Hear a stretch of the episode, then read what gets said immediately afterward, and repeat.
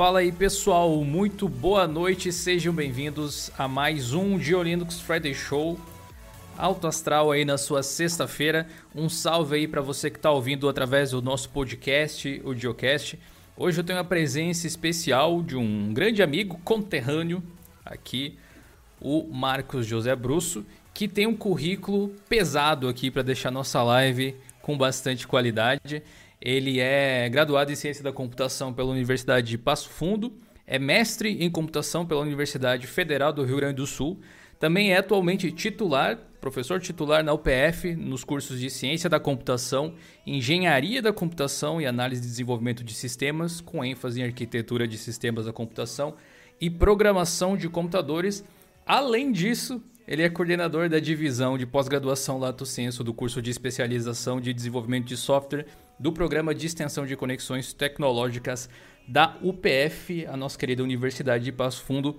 Com um currículo desse, eu vou ficar quieto e ouvir hoje, né, Marcos? Tudo bem? Boa noite. Que é, que é isso, Dio, meu amigo. Muito bom estar aqui contigo de novo. A gente já se encontrou algumas vezes aqui nos eventos que a gente organiza aqui na UPF, o, o Linux Day, e que depois no finalzinho podemos organizar já organizado o próximo, né, Dio? Claro. E Ainda mais agora aí. que vai ser online, né? Online, vamos fazer online agora, agora em 2020. Sempre é bom, sempre é bom se encontrar com um amigo e, e tá aí, estamos tá, aí para conversar, né? A gente como uh, estudiosos da área de, da computação, ciência e computação e na área de arquitetura de computadores e, e mais do que isso, como um usuário Linux uh, devoto, né?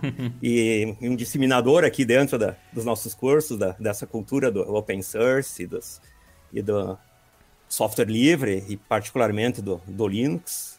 Uh, é muito bom estar conversando com, com, o público aí do teu canal. Estou vendo aí no chat muitos dos meus alunos, ex-alunos estão aparecendo por aí. Boa, sejam todos muito bem-vindos aí e mais uma vez obrigado pela presença. A gente vai falar sobre diversos tópicos aqui, mas uma das coisas que a gente vai poder fazer hoje em especial, graças ao conhecimento imenso aí do Marcos, é poder falar um pouco de arquitetura computacional, também essa questão do, do, dos supercomputadores com Linux embarcados e tudo mais.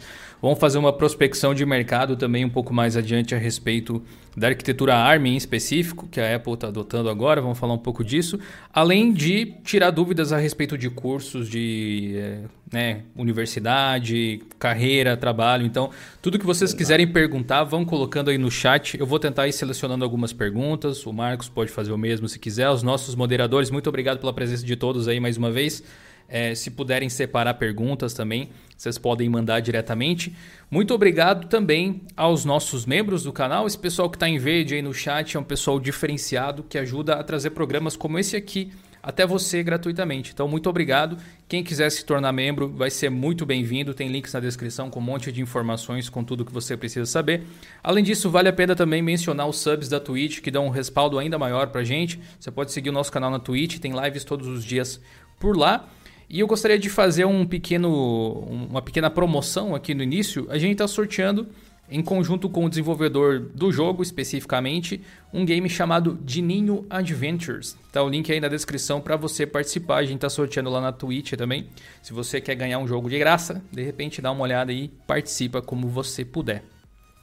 Bom, eu acho que eu já fiz uma pequena introdução aqui, muito maior do que geralmente os convidados que a gente chama aqui possuem, porque você realmente tem muitos anos de carreira, né, Marcos? Eu acho que você pode se apresentar melhor do que eu poderia. Então, talvez conte um pouco pro pessoal aí quem é você, para quem não te conhece. Na região aqui, no, especialmente no, no, Rio Grande do Sul, você é um pouco conhecido dos meios acadêmicos e tal, mas talvez o pessoal que está aí assistindo a gente de São Paulo, do Nordeste, etc., ainda não tenha conhecimento. Inclusive, galera do chat, me digam de onde vocês são. É sempre bacana saber de onde vocês estão assistindo. Apresente-se um pouquinho para a galera, por favor. Bom, eu sou. Uh, eu sou um cara que adora tecnologia, né? Eu, eu entrei na, na ciência da computação, eu sou, eu sou formado aqui na ciência da computação da UPF, aqui na Universidade de Passo Fundo. Uh, depois fiz mestrado na, na, Universidade Federal e eu sou muito mais velho do que acredito que a grande maioria do, do, do público do teu canal aí, Dio. Né? Eu entrei, comecei eu entrei na área em 89, então o pessoal não tinha nem nascido aí, Maria do pessoal, e, e eu já estava trabalhando com, com tecnologia. Uh, me formei, uh, me formei aqui no PF, trabalhei em empresas de software, inclusive trabalhei na, na, na sua cidade aí, na, meu, meu primeiro emprego né, como programador foi, foi numa empresa ali que ainda existe aí na, na, na tua cidade, Gil. E depois voltei para Passo Fundo, trabalhei em outras empresas de software aqui, mas sempre gostei de ter um pé na academia, assim, de, de... eu desde a, quando era aluno, eu olhava para os meus professores e pensava, um dia quero eu estar no lugar desses caras aí, vou estudar bastante, vou me dedicar para ter uma, uma oportunidade dessas e, e felizmente, né, essa tive esse, tive, tive essa graça aí e, é algo que me que me, que me realiza muito. Eu vejo, estou vendo aí, muitos, muitos alunos estão aí no canal, estão comentando e, e converso com o pessoal, com, com ex-alunos que estão trabalhando ah, em empresas aqui da cidade, da região, de todo o Brasil e de fora do Brasil também, né? Nós temos egressos aqui da, da nossa computação trabalhando na Europa, trabalhando nos Estados Unidos, trabalhando no Canadá. Então, a, a, eu sou um professor, acima de tudo, eu sou um cara, cara que adora programar, né? Tô toda hora estudando linguagem de programação nova, sempre tenho meus projetos, porque não consigo ficar sem programar mas acima de tudo eu sou um professor. Eu gosto de passar, estudar, aprender, conhecer muita coisa e, e, e fazer com junto comigo a galera aprenda também. Boa. E já que você Deixa falou só comentar de... uma coisa. Sim, diga. Deixa eu só comentar uma coisa aqui, né? Uh, já que uh, do, uh, no Linux, eu sou usuário do Linux desde 96. Desde 96, na época. Pegou bem no começo. É, bem no comecinho, assim, na época do Conectiva, né? Usava o Guarani, como é que era? Os, os nomes de. Né, os nomes, Marumbi, nomes, acho que era. É, o, o Conectiva 2 e tal. E depois fui para muitas outras, muitas outras distros. Mas, e já, já tem uma cultura, já, já desde o curso, na época da minha faculdade, eu já tinha uma cultura de Unix, que a gente já usava Unix na, na, na no curso. Eu programei em C no Unix lá e nos anos começo dos anos 90. Então, aprendi VI, aprendi linha de comando, tudo que uso até hoje, praticamente linha de comando, eu já, eu já sabia lá em 92, 93, usando no Unix. Sensacional. Você falou sobre dar aula, né? E ser professor, que é uma grande paixão sua. Então a gente pode falar um pouco mais sobre isso. Como é que você se tornou professor? Como é que foi essa mudança de é, trabalhador regular, digamos assim, um usuário de tecnologia para alguém que ensina tecnologia para os outros? Uh, começou, né, como eu comentei assim, durante quando eu era aluno. Quando eu era aluno, eu tomei como meta. Eu quero, eu quero, eu quero me formar e quero estar no lugar do, uh, né, em que eu, que eu enxergava ali a galera que me, que me ensinou. E, e eu fui construindo na, durante o curso, ainda acabei construindo uma, uma uma carreira pensando nisso, assim. Eu, eu, eu, eu, já encaminhei isso ainda durante quando eu era aluno, porque, por exemplo, eu era o cara que estava sempre no laboratório ajudando os que estavam com problema. Né? A galera estava com problema lá em programação em C, me chamavam, ó, sabe, o Bruce estava por lá, chamavam para resolver. E... Já tinha um instinto. E, e, aí acabou sendo um negócio meio natural depois, né? Uh, a partir do momento que eu formei, mas como, como comentei, trabalhei em, trabalhei em, em empresas, trabalhei como desenvolvedor, e aí tive um convite aqui da universidade para no começo, né, era, era, era poucas horas. Eu, eu trabalhava 44 horas no, em uma empresa e mais 4, 8, 12 horas na universidade. E aí, com o mestrado, eu acabei largando as duas empresas, outra empresa e assumindo mais horas na universidade até tornar professor em tempo integral. Perfeitamente. Antes de eu passar para um dos assuntos principais aqui que a gente vai debater, eu quero aproveitar para mandar um salve pro pessoal aí que comentou da onde veio. Aí o, o, RPG Anos Dourados é do Distrito Federal. Tem gente aqui de Goiânia, o Leandro, o, o Luiz, Gustavo de Atibaia, o Timóteo é do Ceará. É, quem mais está aqui? O Alisson é do João Pessoa, o Bruno é do Rio de Janeiro. Um abraço aí pro Léo Delianis, acho que é assim que fala, nunca acertei o seu sobrenome, Léo, que é aqui de, de Passo Fundo.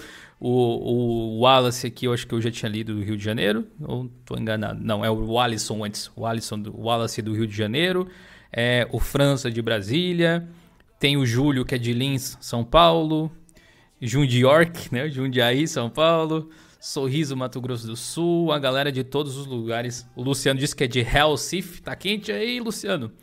Aqui tá meio frio ultimamente, agora deu uma esquentada só.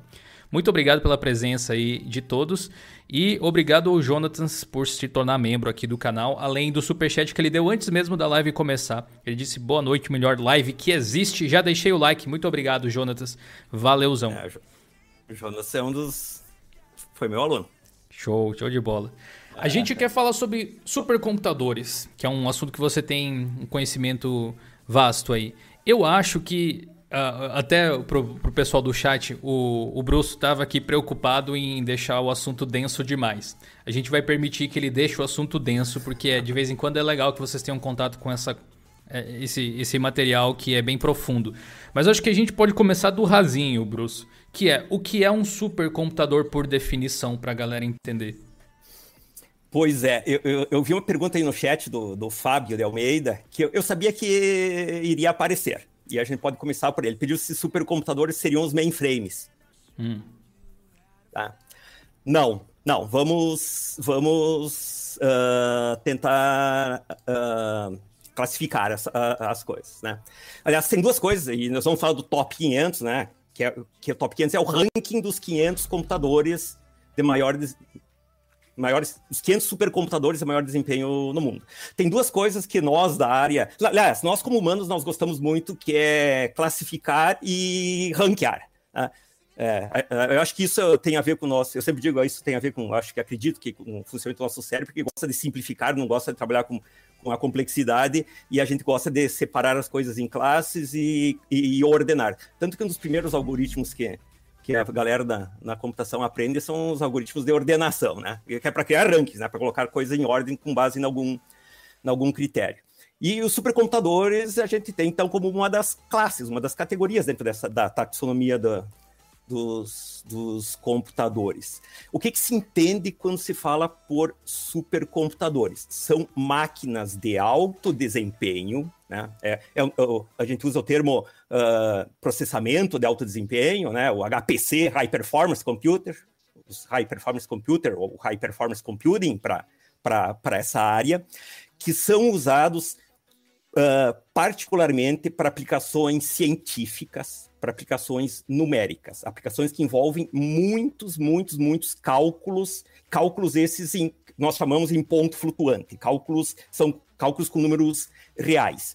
Mainframes também são computadores de grande porte, mainframes também são computadores com alto desempenho normalmente, mas tem uma grande diferença entre essas duas classes. Tá? Mainframes são uh, computadores, e ainda existem, a galera acha que mainframe era coisa dos anos 60, 70 e, e morreu, não, ainda existem, ainda são fabricados, ainda tem mercado para mainframes. Mainframes são computadores de grande porte para o mercado corporativo. É, por exemplo, bancos, governo, grandes empresas. Uh, enquanto que os supercomputadores a gente mede, a gente avalia o desempenho deles em múltiplos de flops, né, megaflops, gigaflops, teraflops, petaflops. O que, que é um flop? O flop é, é, são operações em ponto flutuante por segundo. A quantidade de operações, por exemplo, divisões com números com casas decimais. Quantas ele consegue fazer por segundo? É, depois vamos comentar os números que estão os, os top assim, assim, atuais. Eu vou fazer algumas perguntas do meio aqui para esclare... claro. esclarecendo algumas coisas. Então, já que você diferenciou mainframes de supercomputadores, é, você pode explicar o que, que torna um, um computador, digamos assim, um supercomputador? Qual é o limiar para você dizer, olha, eu criei um supercomputador?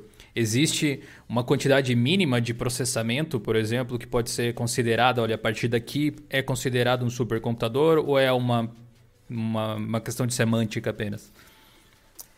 É, é, Gil, eu, eu, é, eu comentei que nós humanos temos essa, essa, essa, esse gosto pela classificação, de separar as coisas em classes, né?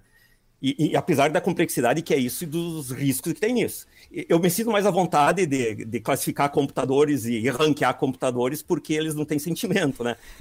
olha os, os, os, Mas eu, eu, falo sério, e eu comento para os meus alunos os, os, riscos que tem em nós fazermos uh, rankings e classificação, particularmente quando envolve humanos. As coisas são, são complexas e, e as classes geralmente não são tão facilmente. Uh, são fáceis de separar, né? Normalmente a fronteira entre uma classe e a outra, não, não, não elas são tênues. E, e, e, essa resposta, não existe um número. Não existe um número. No, normalmente, uh, por, por, exemplo, por top 500 existe, né? Porque é um ranking, né? Para entrar no ranking top 500, te, ordena com base num critério, já vou comentar como é que é, ordena, e aí os 500 top vão para o ranking. Não quer dizer que só esses são supercomputadores. Tá? Uh, então, não existe um. O, o, o número para o ranking é essa medida de flops, que é a quantidade de operações de ponto por segundo. Eu estava só para terminar, eu estava diferenciando, por exemplo, os os mainframes, a gente mede em transações por segundo, não fala em operações por segundo, é transações.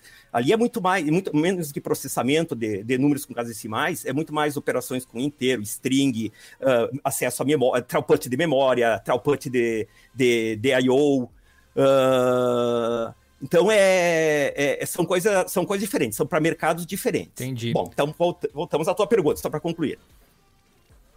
Não, não existe um número, tá? Se fosse, teria que ser com base no, nos flops, mas não tem, assim, ah, a partir de tanto é supercomputador. Então, uh, a princípio, qualquer um pode construir um cluster em casa, aí agregando uma dúzia de computadores e dizer que montou um supercomputador.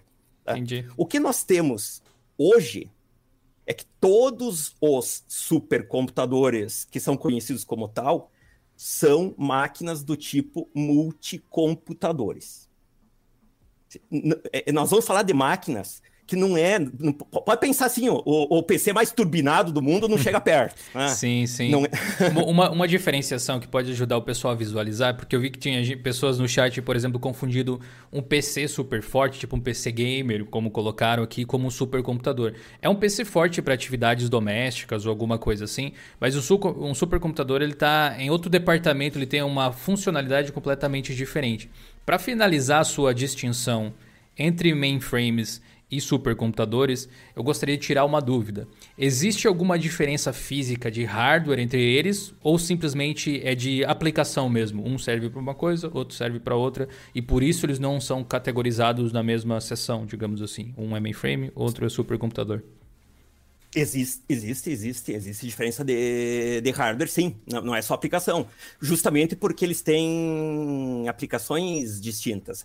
Enquanto que os supercomputadores são para aplicações numéricas, aplicações científicas, então o objetivo que se quer e o que se quer maximizar no projeto é, é, é throughput de operações de ponto flutuante, a quantidade de cálculos por segundo, Sim. No mainframe, a quantidade de transações. Então, por exemplo, uh, toda a parte de barramentos, né? Até, até, até processador, CPU até pode ser a mesma, mas o todo o projeto da máquina, barramento, uh, uh, storage, memória, uh, interconexão, principalmente, entre eles, uh, vai ter diferença.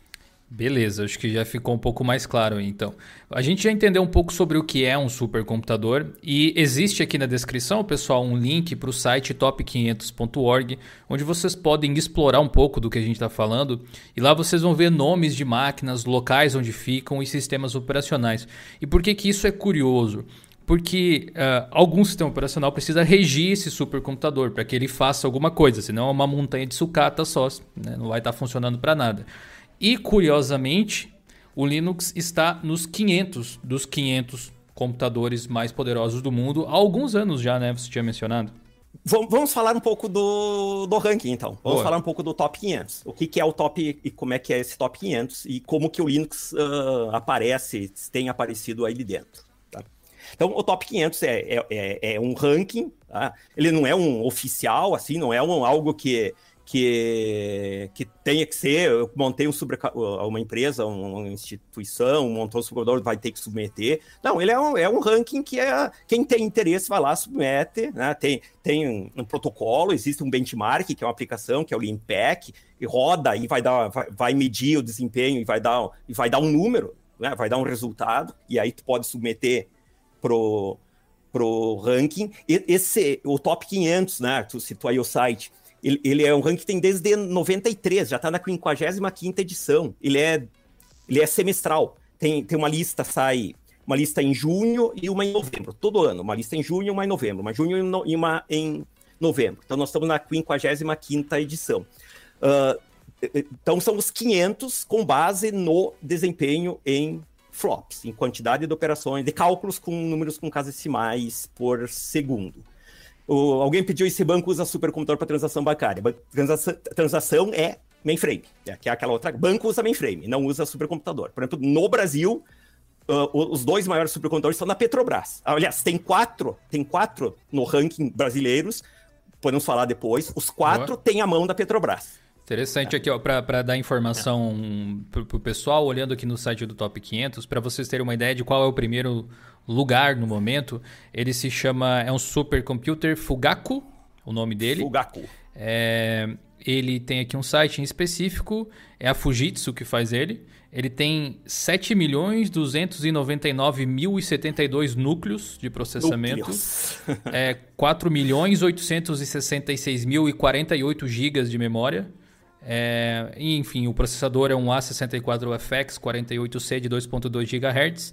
E que mais que a gente pode colocar de valor interessante aqui? Bom, o, o Link Pack Performance dele, do RMAX, é, pack dele. é 415.530 tera, teraflops. Teraflops. E que, que é isso, né? Red Hat Enterprise Linux. O que, que é um teraflop? Fala aí. O que, que é um teraflop? Então, um, um flop é uma operação por segundo. De ponto flutuante. E aí vem os múltiplos de operação flutuante, números, números com casas decimais. Kiloflop é mil operações. E aí segue como nas outras como unidades de medida. Como armazenamento. Armazenamento de, de banda, né? Uh, no sistema internacional, né? os múltiplos do sistema internacional. Uh, então, megaflop é um milhão, gigaflop, gigaflop é um bilhão. O teraflop é o trilhão. Esse computador tem 4.8 petaflops. Ou seja, quase 5. Perdi as contas. É, é muito, tri... não, é, é muito quadrilhões. Número, Deus é, Giga bilhão, uh, giga tera é, é trilhão, é 4,8 quadrilhões de cálculos por segundo. Bom, bom. Para o pessoal ter uma noção, um notebook, assim, um notebook médio por aí, deve dar um, um, uns 20 gigaflop. Então esse aí tem. Uh, dá, dá, dá, dá, alguns dá containers mil, de notebook aí. Dá uns 200 mil notebooks. Caramba. Incrível. E aí, então, o pessoal comparando com PC Gamer, estão falando de, de máquina bem Não, diferente. São, é, são é, magnitu é, é, magnitudes extremamente diferentes. O um, um, PC gamer vai ter aí um, um octa-core, né? O cara vai ter um, um, 8 núcleos e tal. Esse então são 7 milhões e 300 mil núcleos de processamento na, na, na máquina. Sim. Ele consome 28 mega, megawatts. Poder dele 28 megawatts. Sim, sim. Kilowatts. Não, não, é 28 mil kilowatts. Uh, ah, no, é, no, no, site está com vírgula, mas você lembrar sim. que está no sistema americano, né? É 28 mil kilowatts, é 28 megawatts. Verdade, um, chuveiro elétrico, um chuveiro elétrico são 6 kilowatts. Então isso aí dá. Uh, dá quantos chuveiros? Fazer, fazer um cálculo ali, por, fazer um cálculo por cima, tá? Dá muito lá, banho, dar... resumindo. É. dá muito banho. É, tem, tem vários dados interessantes no site e vocês vão gostar de explorar, sem dúvida nenhuma. É, agora, sim, um, um, um computador dessa magnitude toda tem uma capacidade de processamento imenso.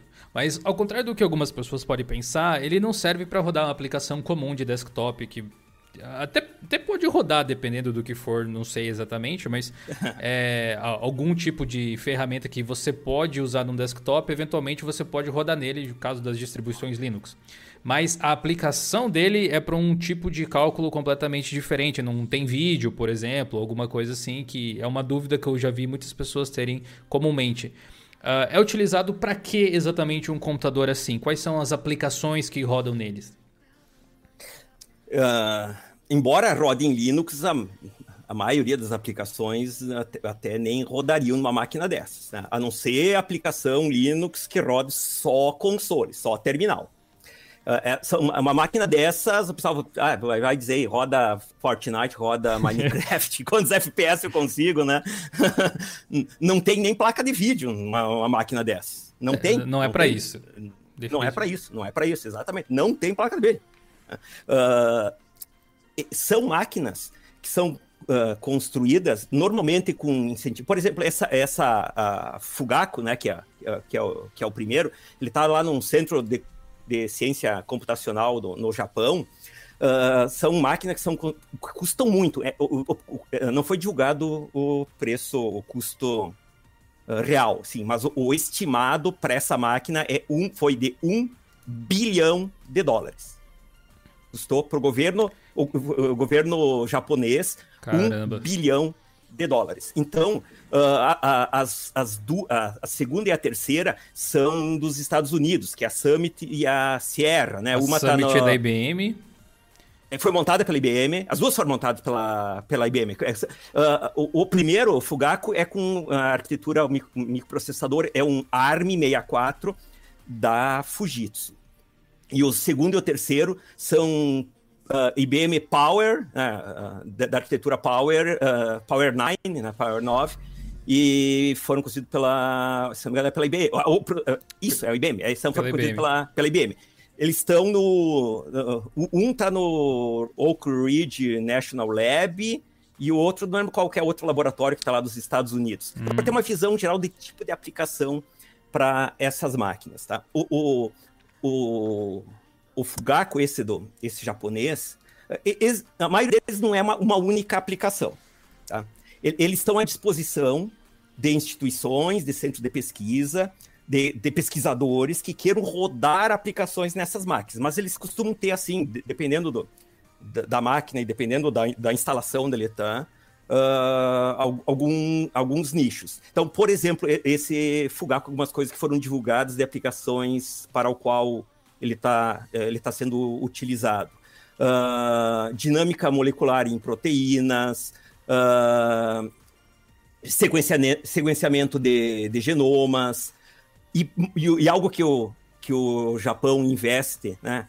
E, e já teve alguns computadores especificamente para isso, o Earth Simulator, ali nos anos, começo dos anos 2000, Uh, simulação e previsão.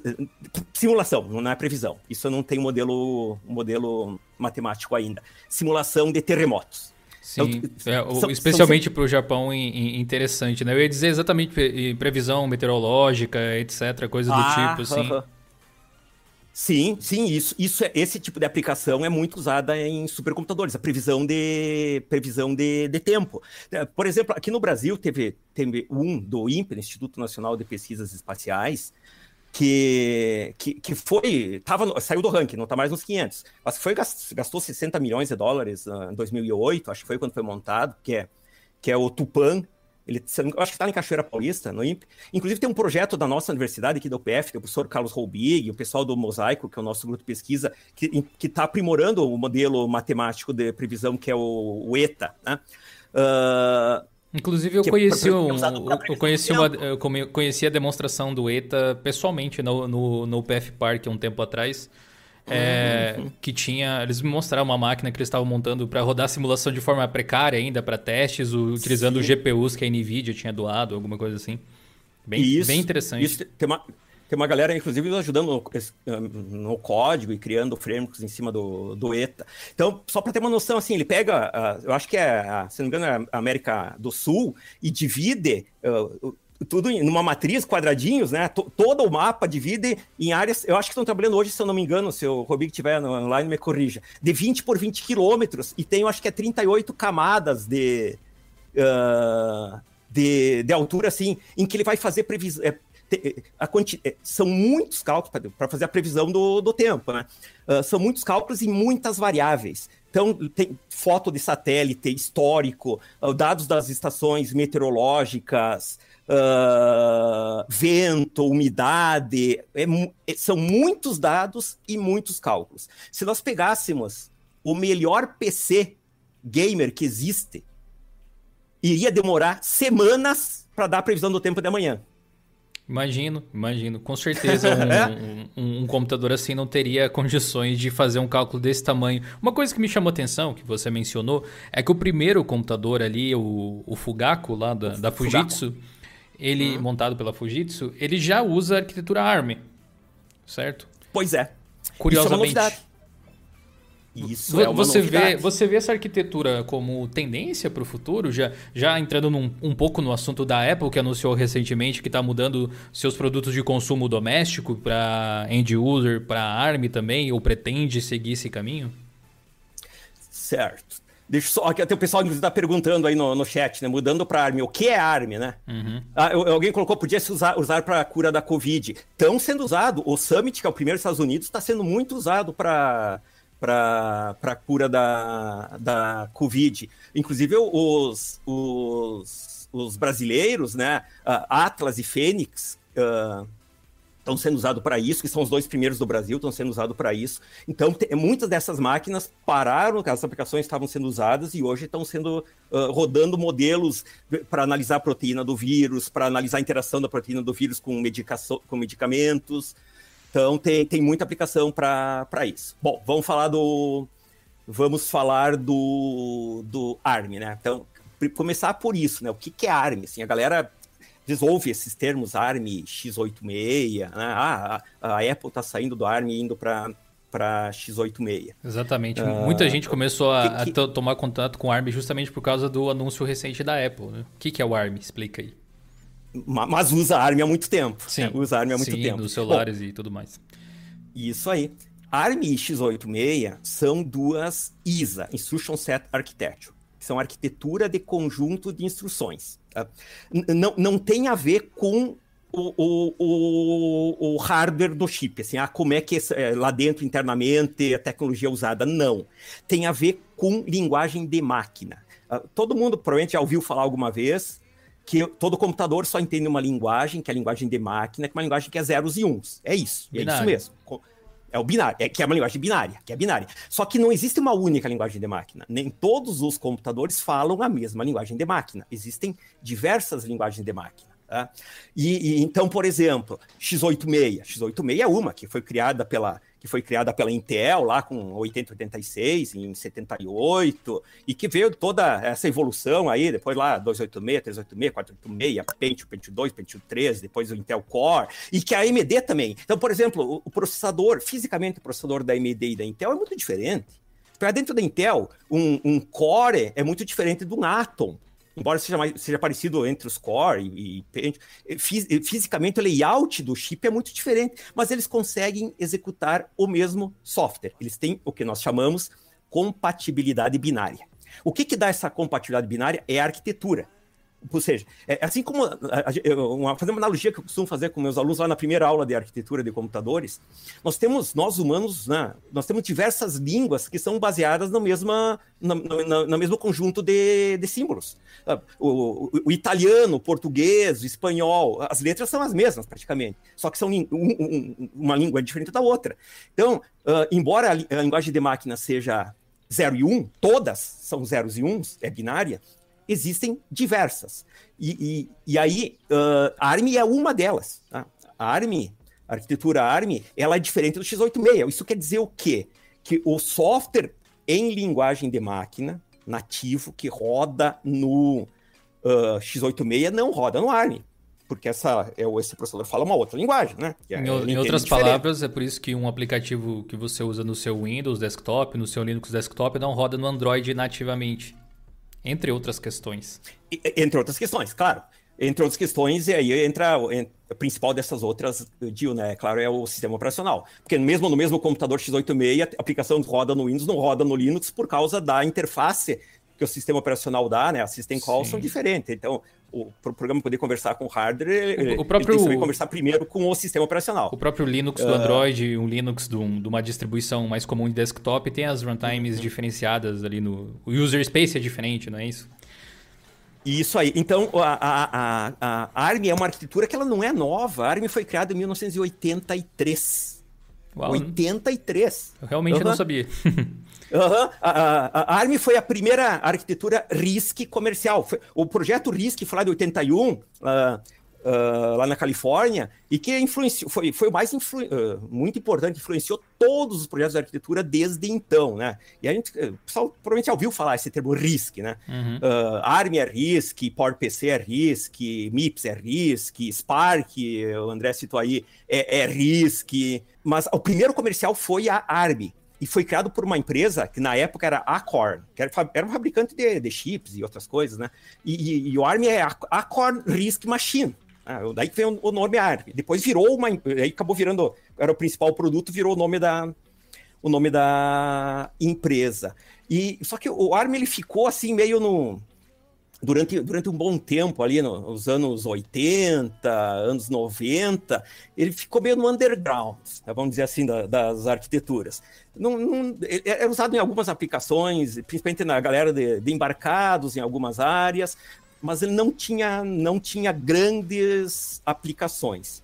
Uh, a, a virada começou, para mim começou assim, ó, no final, comece, final dos anos, finalzinho, virada do, virada do milênio virada do milênio, quando começaram a surgir os, os, dispositivos móveis computacionais. Você acha que, que o ARM tomou, uh, se destacou em dispositivos mobile de alguma forma por conta do baixo consumo de energia ou algum outro motivo também levou à ascensão da, da arquitetura?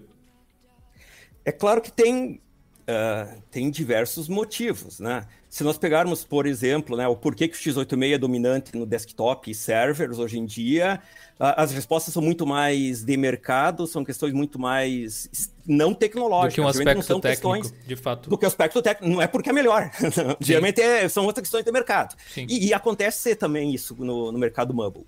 Mas, uh, mas sim, é, e, e, foi justamente aí que o ARM veio para o mundo. Eu lembro, a primeira, eu como professor de arquitetura, né? A primeira vez que eu, que, que eu vi falar em ARM foi quando eu orientei um, um, um aluno de TC em 2001. Inclusive, ele está morando ali na tua cidade, trabalhando numa empresa aí. uh, e, e, que ele foi. Foi, foi na época que começaram os, os palmes, esses dispositivos uh, que eram Palme computadores top. de mão. Uhum. Com a é, é, é, e, canetinha e, e, aí tal. tinha, tinha, pois é, tinha o Palme Top. E aí a, a, a, a Microsoft lançou o Windows CE, né, que é o Windows Compact Embedded, que até hoje existe e até hoje é muito usado. E aí, quando nós fomos ler a documentação e tal, ele estava fazendo toda a parte de, de estudo bibliográfico aí, para antes de começar a implementar. Uh, ah, o Windows CE, que era um lançamento, foi, foi quando a Intel lançou, a Intel, a Microsoft lançou o Windows CE. Uh, o, o, Windows CE roda em x86, ok. MIPS, ok. Eu, eu dava aula de, de assembly em MIPS. E ARM. ARM? What the fuck is that? Já vamos lá procurar, pesquisar o que é ARM, né? Pra que, que serve nunca isso tive aí? Falar o que, que, nunca tive falar o que era ARM. E, e aí começou, né? Uh, começou com esses dispositivos, uh, dispositivos móveis, a maioria deles começaram a adotar ARM. E aí depois veio a leva do o Windows CE, depois o Windows Mobile, né, para ARM, depois veio a leva aí do o, o iPhone com ARM, o, o, os, os, os, smartphones, assim, ó, é, é regra é regra. Eu, eu não, até tínhamos alguns X86 há pouco tempo. A né? Asus, né? eu acho que o, fez alguns. A Asus, né? a Asus tinha diversos. Né? Eu não lembro hoje de algum que, não, deu, que não deu certo que eu me lembre. X86. Não, não, deu muito certo. Eu lembro que a Asus fez essa tentativa porque, sei lá, de certa forma, abria possibilidades para algumas coisas, só que eles começaram a esbarrar em problemas de aplicativos da Google Play, por exemplo, usava Android, né? Naturalmente, não funcionarem justamente por causa da arquitetura do processador. É, o, o, alguns nativos, né? A maioria dos aplicativos né, para Android, por exemplo, eles são baseados em máquina virtual, né? Era a Dalvik que antes, agora é a Android Virtual Machine. E aí, independente do. Não depende do, do processador, roda numa máquina virtual, que é em cima da, sim. da arquitetura. Mas os nativos, sim. E aí tinha games escritos em C++, por exemplo, que daí não rodavam navegadores. É, se, eu não, se, eu, se eu não me engano, especialmente games, é, realmente tinha esse problema. Uhum. Alguns aplicativos de redes sociais muito populares tinham alguma limitação ou outra, enfim. Tanto é que eles abandonaram, né? Acho que a Asus não faz mais Isso. nenhum smartphone com x86. E, eu não lembro. Eu acho que alguém colocou aí. Ah, que teve um, Asus, né? cara do canal do TI. Ah. Bom, então a gente está falando é, a, Apple, a Apple uh, indo para a área. Então está mudando a arquitetura dos computadores. Então tá, tá uh, vai ter que novos softwares e, e, aí já vem uma, uma questão que do ponto de vista assim de, dos usuários é uma implicação e que acontece. Uh, é, é, muito comum mudança de arquitetura no mercado de console de, console de games, né, Jill? Uh, nós tínhamos uh, muitos, eram, tinham MIPS, depois veio a fase dos port PCs, uh, depois x86, e atualmente a maioria ainda, agora são x86 os, os principais. Uh, fora o, o Switch, que é ARM, o, o Switch ARM. Uh, até pela característica mobile dele, né? O, A Apple, então, tá, tá ok, tá mudando, né? Tá mudando para DX86 para ARM. Do ponto de vista do usuário, talvez uma implicação venha, provavelmente uma implicação venha a ser quem tem um, um, um Apple hoje e tem, comprou o software, licenciou um software, né? E esse software é nativo, não roda numa máquina virtual, Java, Mono, Python. Uh, se trocar o computador por uma nova geração, aí quando sair o Apple baseado em ARM, esse software não vai rodar. Tá? Provavelmente, e como fornecedor do software provavelmente tá nem aí pro problema do usuário da Apple, tu vai ter que, inclusive, pagar uma licença nova, vai ter que adquirir uma licença nova do. Eu tenho lá, tu tem um software da Adobe, por exemplo, né? Uh, quando trocou para um, por um, por um, por um MacBook lá com, com ARM, provavelmente vai ter que pagar uma, comprar uma licença nova do, do teu é, software. É, no, no caso. No caso da Apple, ali, eles, quando eles anunciaram, eles estão fazendo a mesma coisa que eles fizeram quando eles migraram de é, PowerPC para Intel, que é lançar aquele kit de desenvolvimento para os desenvolvedores já irem Pro.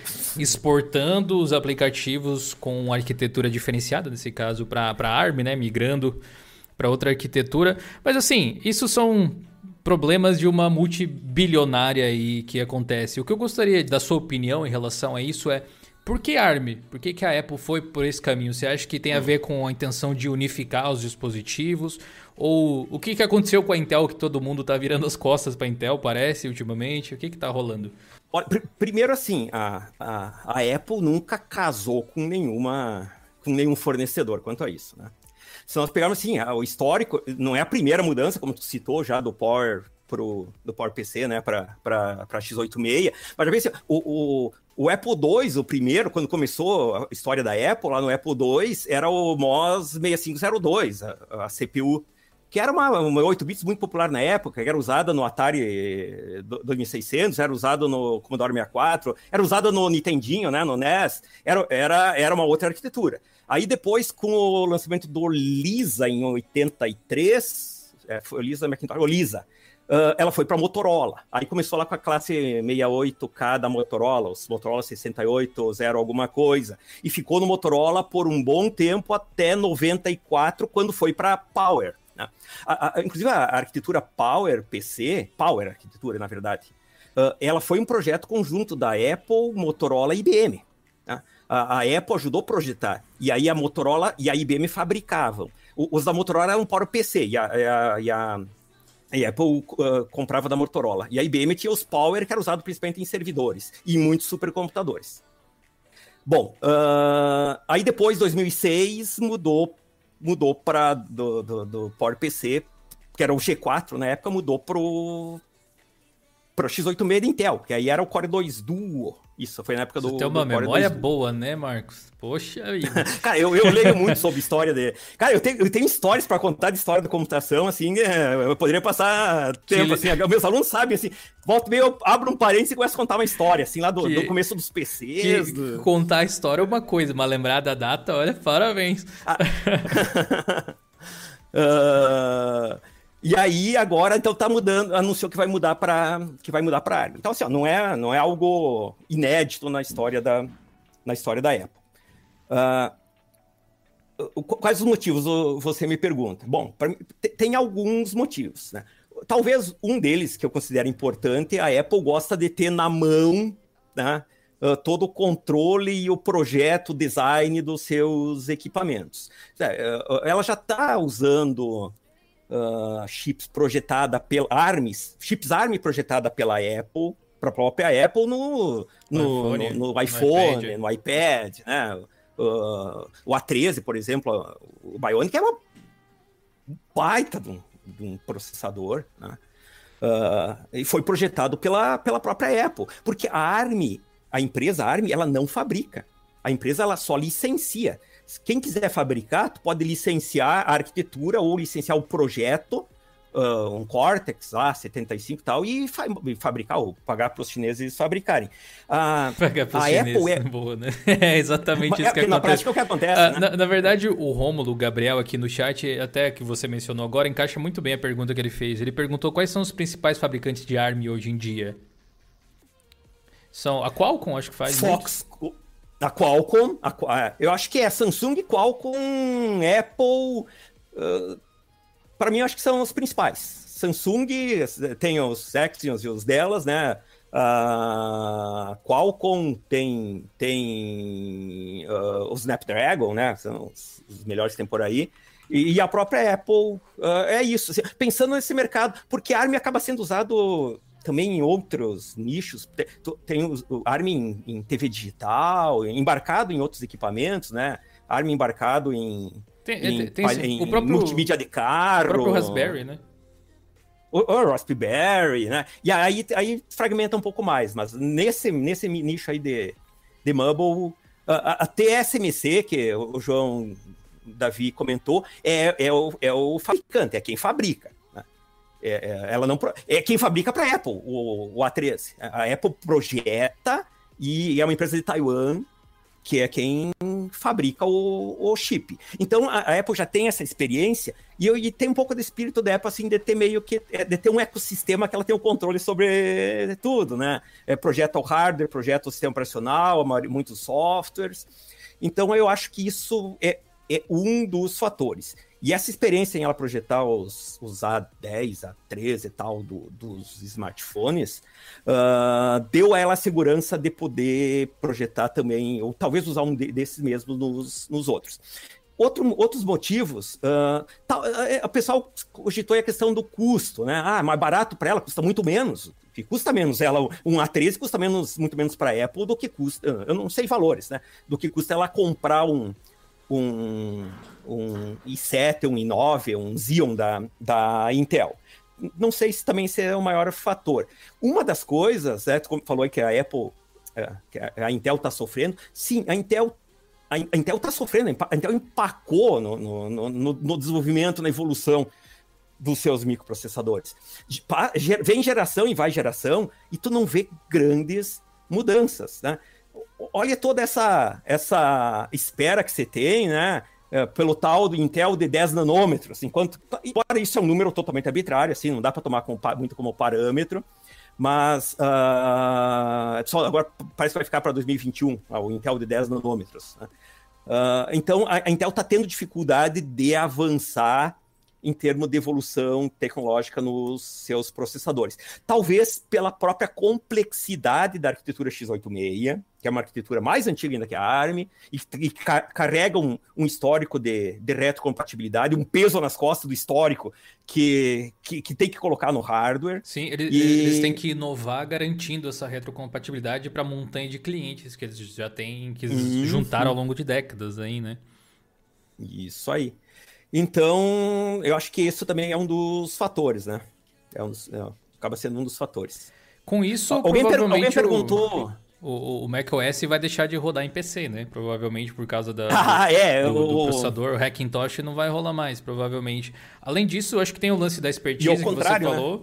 De, a, a galera que roda o Windows no, é, apesar de que eu, eu, acho que talvez eles descubram uma forma de virtualizar através de um Parallels da vida ou alguma coisa assim. Acho que a Apple é bem preocupada em relação a esse tipo de coisa, mas ao mesmo tempo parece que eles querem se isolar. Tipo, é isso aqui é o nosso negócio. Se você gostar, vem pra cá. Ou alguma coisa assim. Eu acho que uma dúvida que muita gente pode ter em relação à ARM, especialmente por associar com o smartphone de forma geral, é um processador ARM tem capacidade de ser tão potente quanto um processador comum de PC para jogos, por exemplo, num futuro uh, um pouco adiante, aí, alguns anos para frente, ou seria necessário uma evolução da plataforma ou da arquitetura, nesse caso, do processador para comportar aplicações que a gente roda hoje em AMD64, x86, enfim.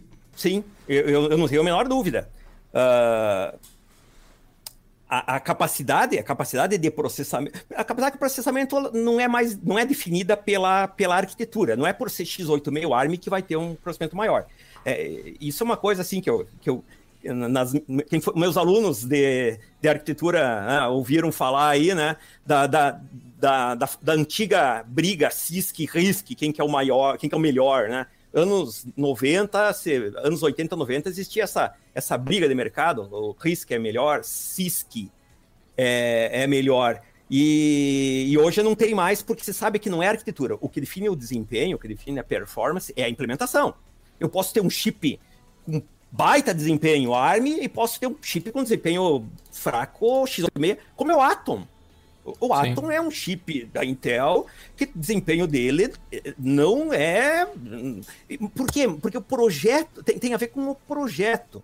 O, então, sim, dá para projetar a, a, a Amazon, né?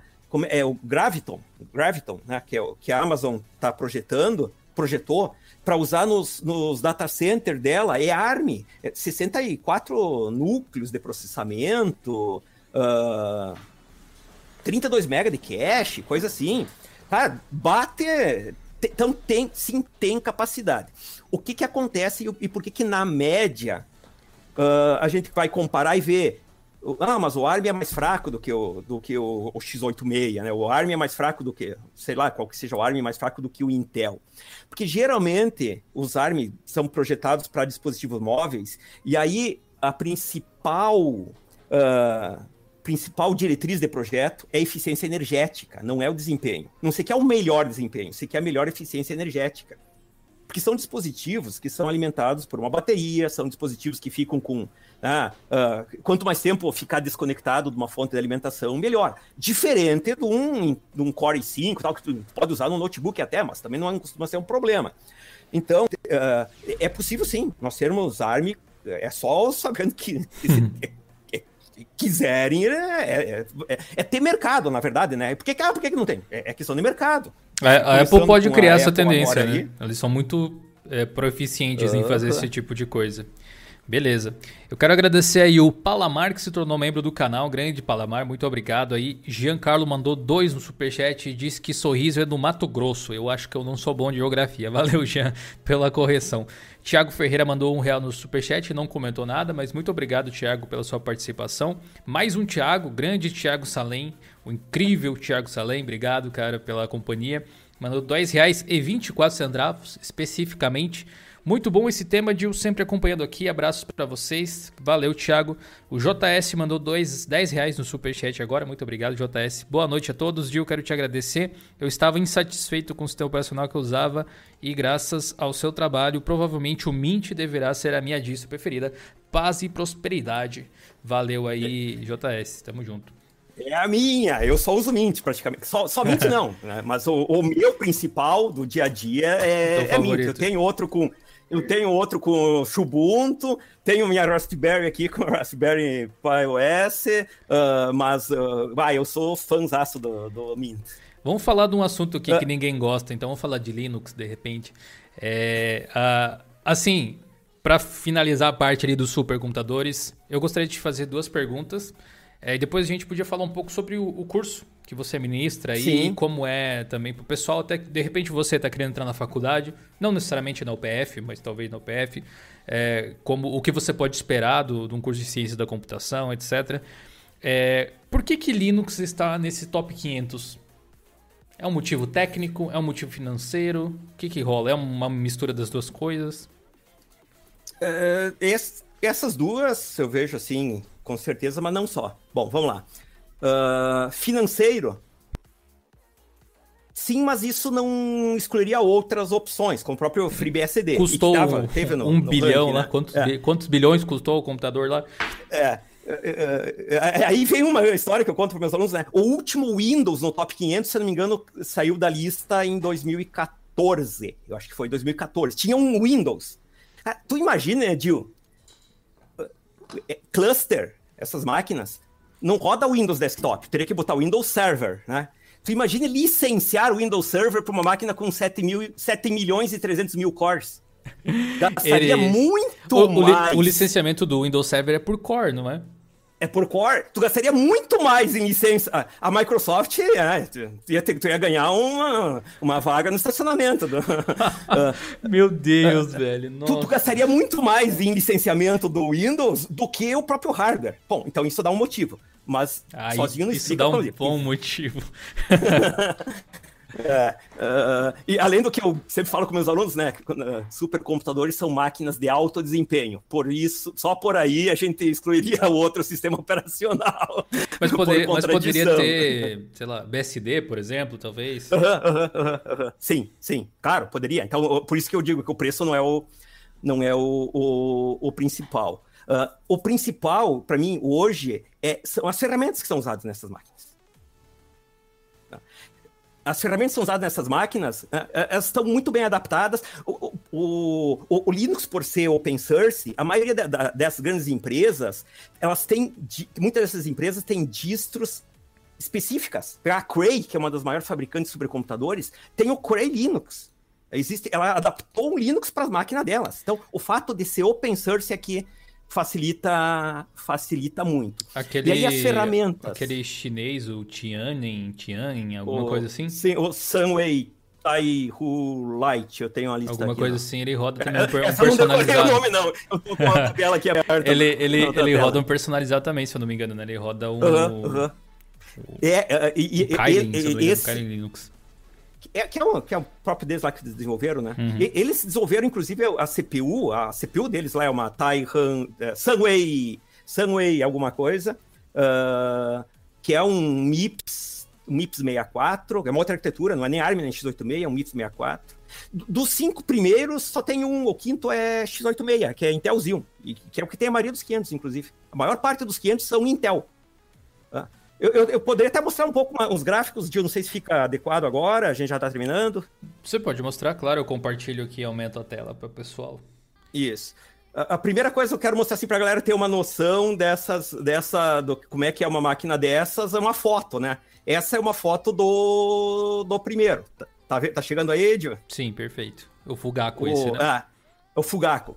Para essas máquinas, isso aqui é o supercomputador. Para essas máquinas são construídos prédios específicos. Geralmente, no, o primeiro andar de baixo é só para passar uh, dutos de, de ar-condicionado, de, de, de rede lógica, rede isso, física, né? Isso que é um gabinete caro, né? Aham. Esse é o segundo. Isso é um, isso é um supercomputador. Então, por isso o pessoal acha, ah, um PC turbinado é um supercomputador? Não. Isso é um supercomputador. São máquinas grande porte, é, custam centenas de milhões, bilhões de dólares, máquinas com muitos processamentos, muitos, muitos processadores. E uma tendência interessante de comentar, é muitas delas, muitas, muitas, da, uh, uh, o, o, segundo e o terceiro, por exemplo, da, da lista, uh, além da, do, da CPU, uh, ah, elas têm GPU. Tem NVIDIA nessas máquinas aí. O segundo ele, ele é, é uma NVIDIA Volta GV110, tá? Tem 2.211.840 núcleos CUDA de GPU. Eu não sei em quantidade de, de placas que tem, né? É, é uhum. Essa placa, a, a a NVIDIA V100 é uma, é, uma, é, uma, é uma placa da NVIDIA que não tem nem saída de vídeo. Ela não é para usada para. Ela não tem uma, nem saída HDMI. Ela é usada só para usar como um, um coprocessador, como auxiliar de processamento, e elas são muito boas. Elas são o que a gente chama de GP, GPUs, né? São computadores de propósito. Uh, uh, Graphic Processing Units General Purpose, unidades de processamento gráfico de processamento geral, são programáveis, tu pode programar código para rodar na, na, na, GPU. Uma dessas custa uns 8 mil dólares. Que, tá? tipo, as, que são... tipo de cálculo uma GPU, nesse caso, no supercomputador, é capaz de fazer melhor do que um CPU tradicional, digamos?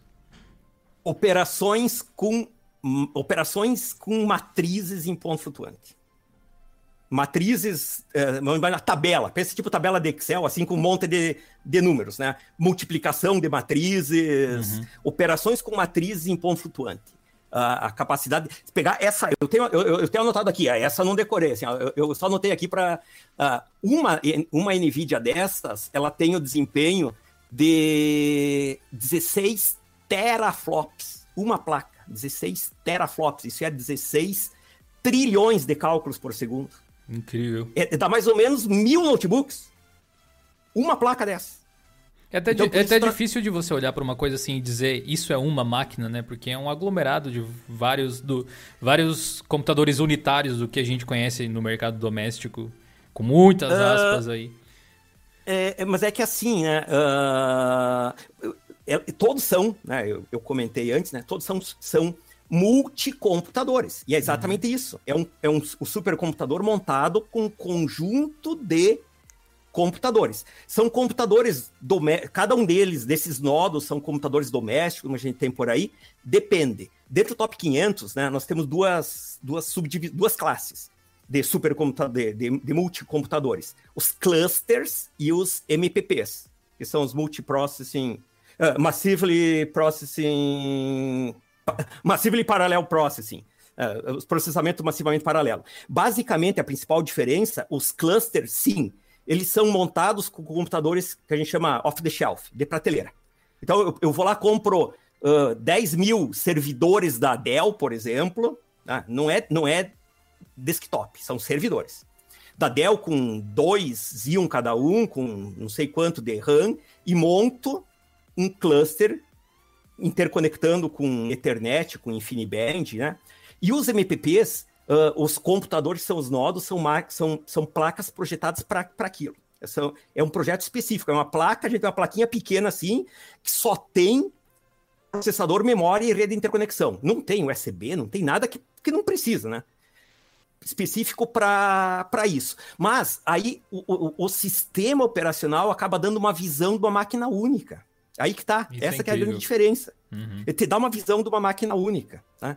E, e, aí as ferramentas que você usa, né? A gente tá falando isso porque do Linux, né? Uh, programação. É, tinha que ter programação nessas máquinas é linguagem C ou Fortran, mais Fortran do que C. O pessoal da engenharia gosta muito de Fortran.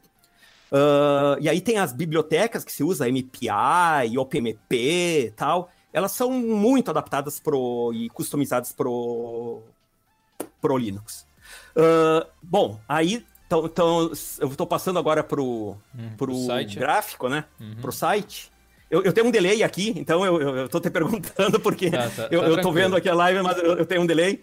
Uh, esse aqui eu estou no site Top 500, então aqui a gente pode ver algumas, né, algumas, uh, algum, algumas informações. Né? Eu posso pegar aqui, por exemplo, dentro do, dos 500, vou pegar por, por o sistema operacional, né?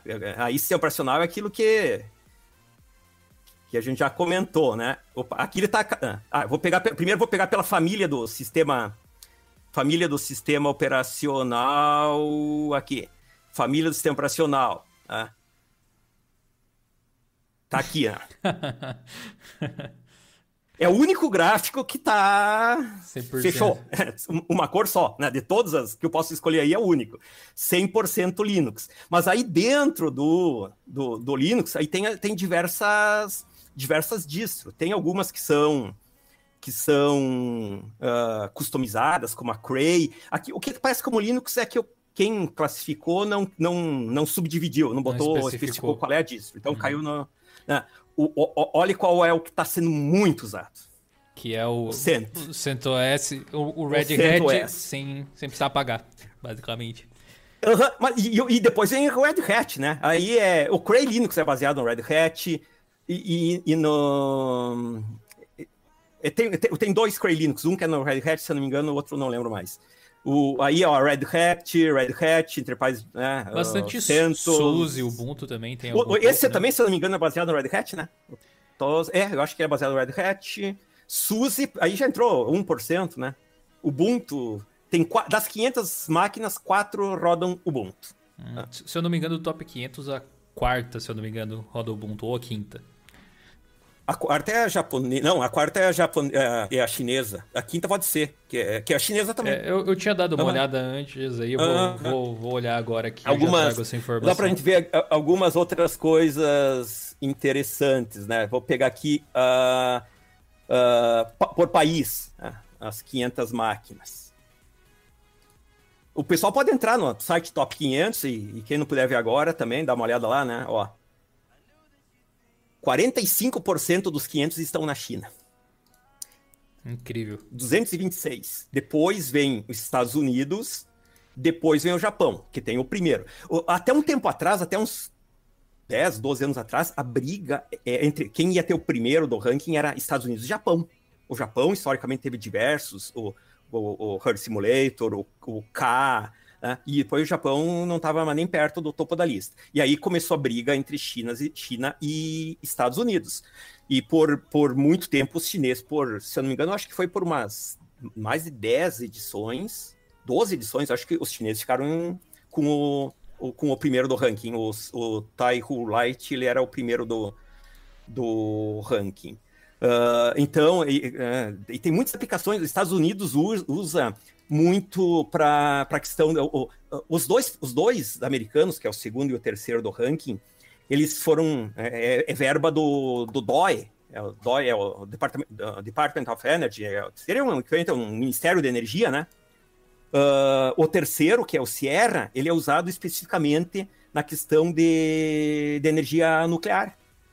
Né? É, modelagem, e são aplicações, eu falei antes, né, da previsão do tempo, é muitos dados e muito processamento, e então exigem grandes máquinas.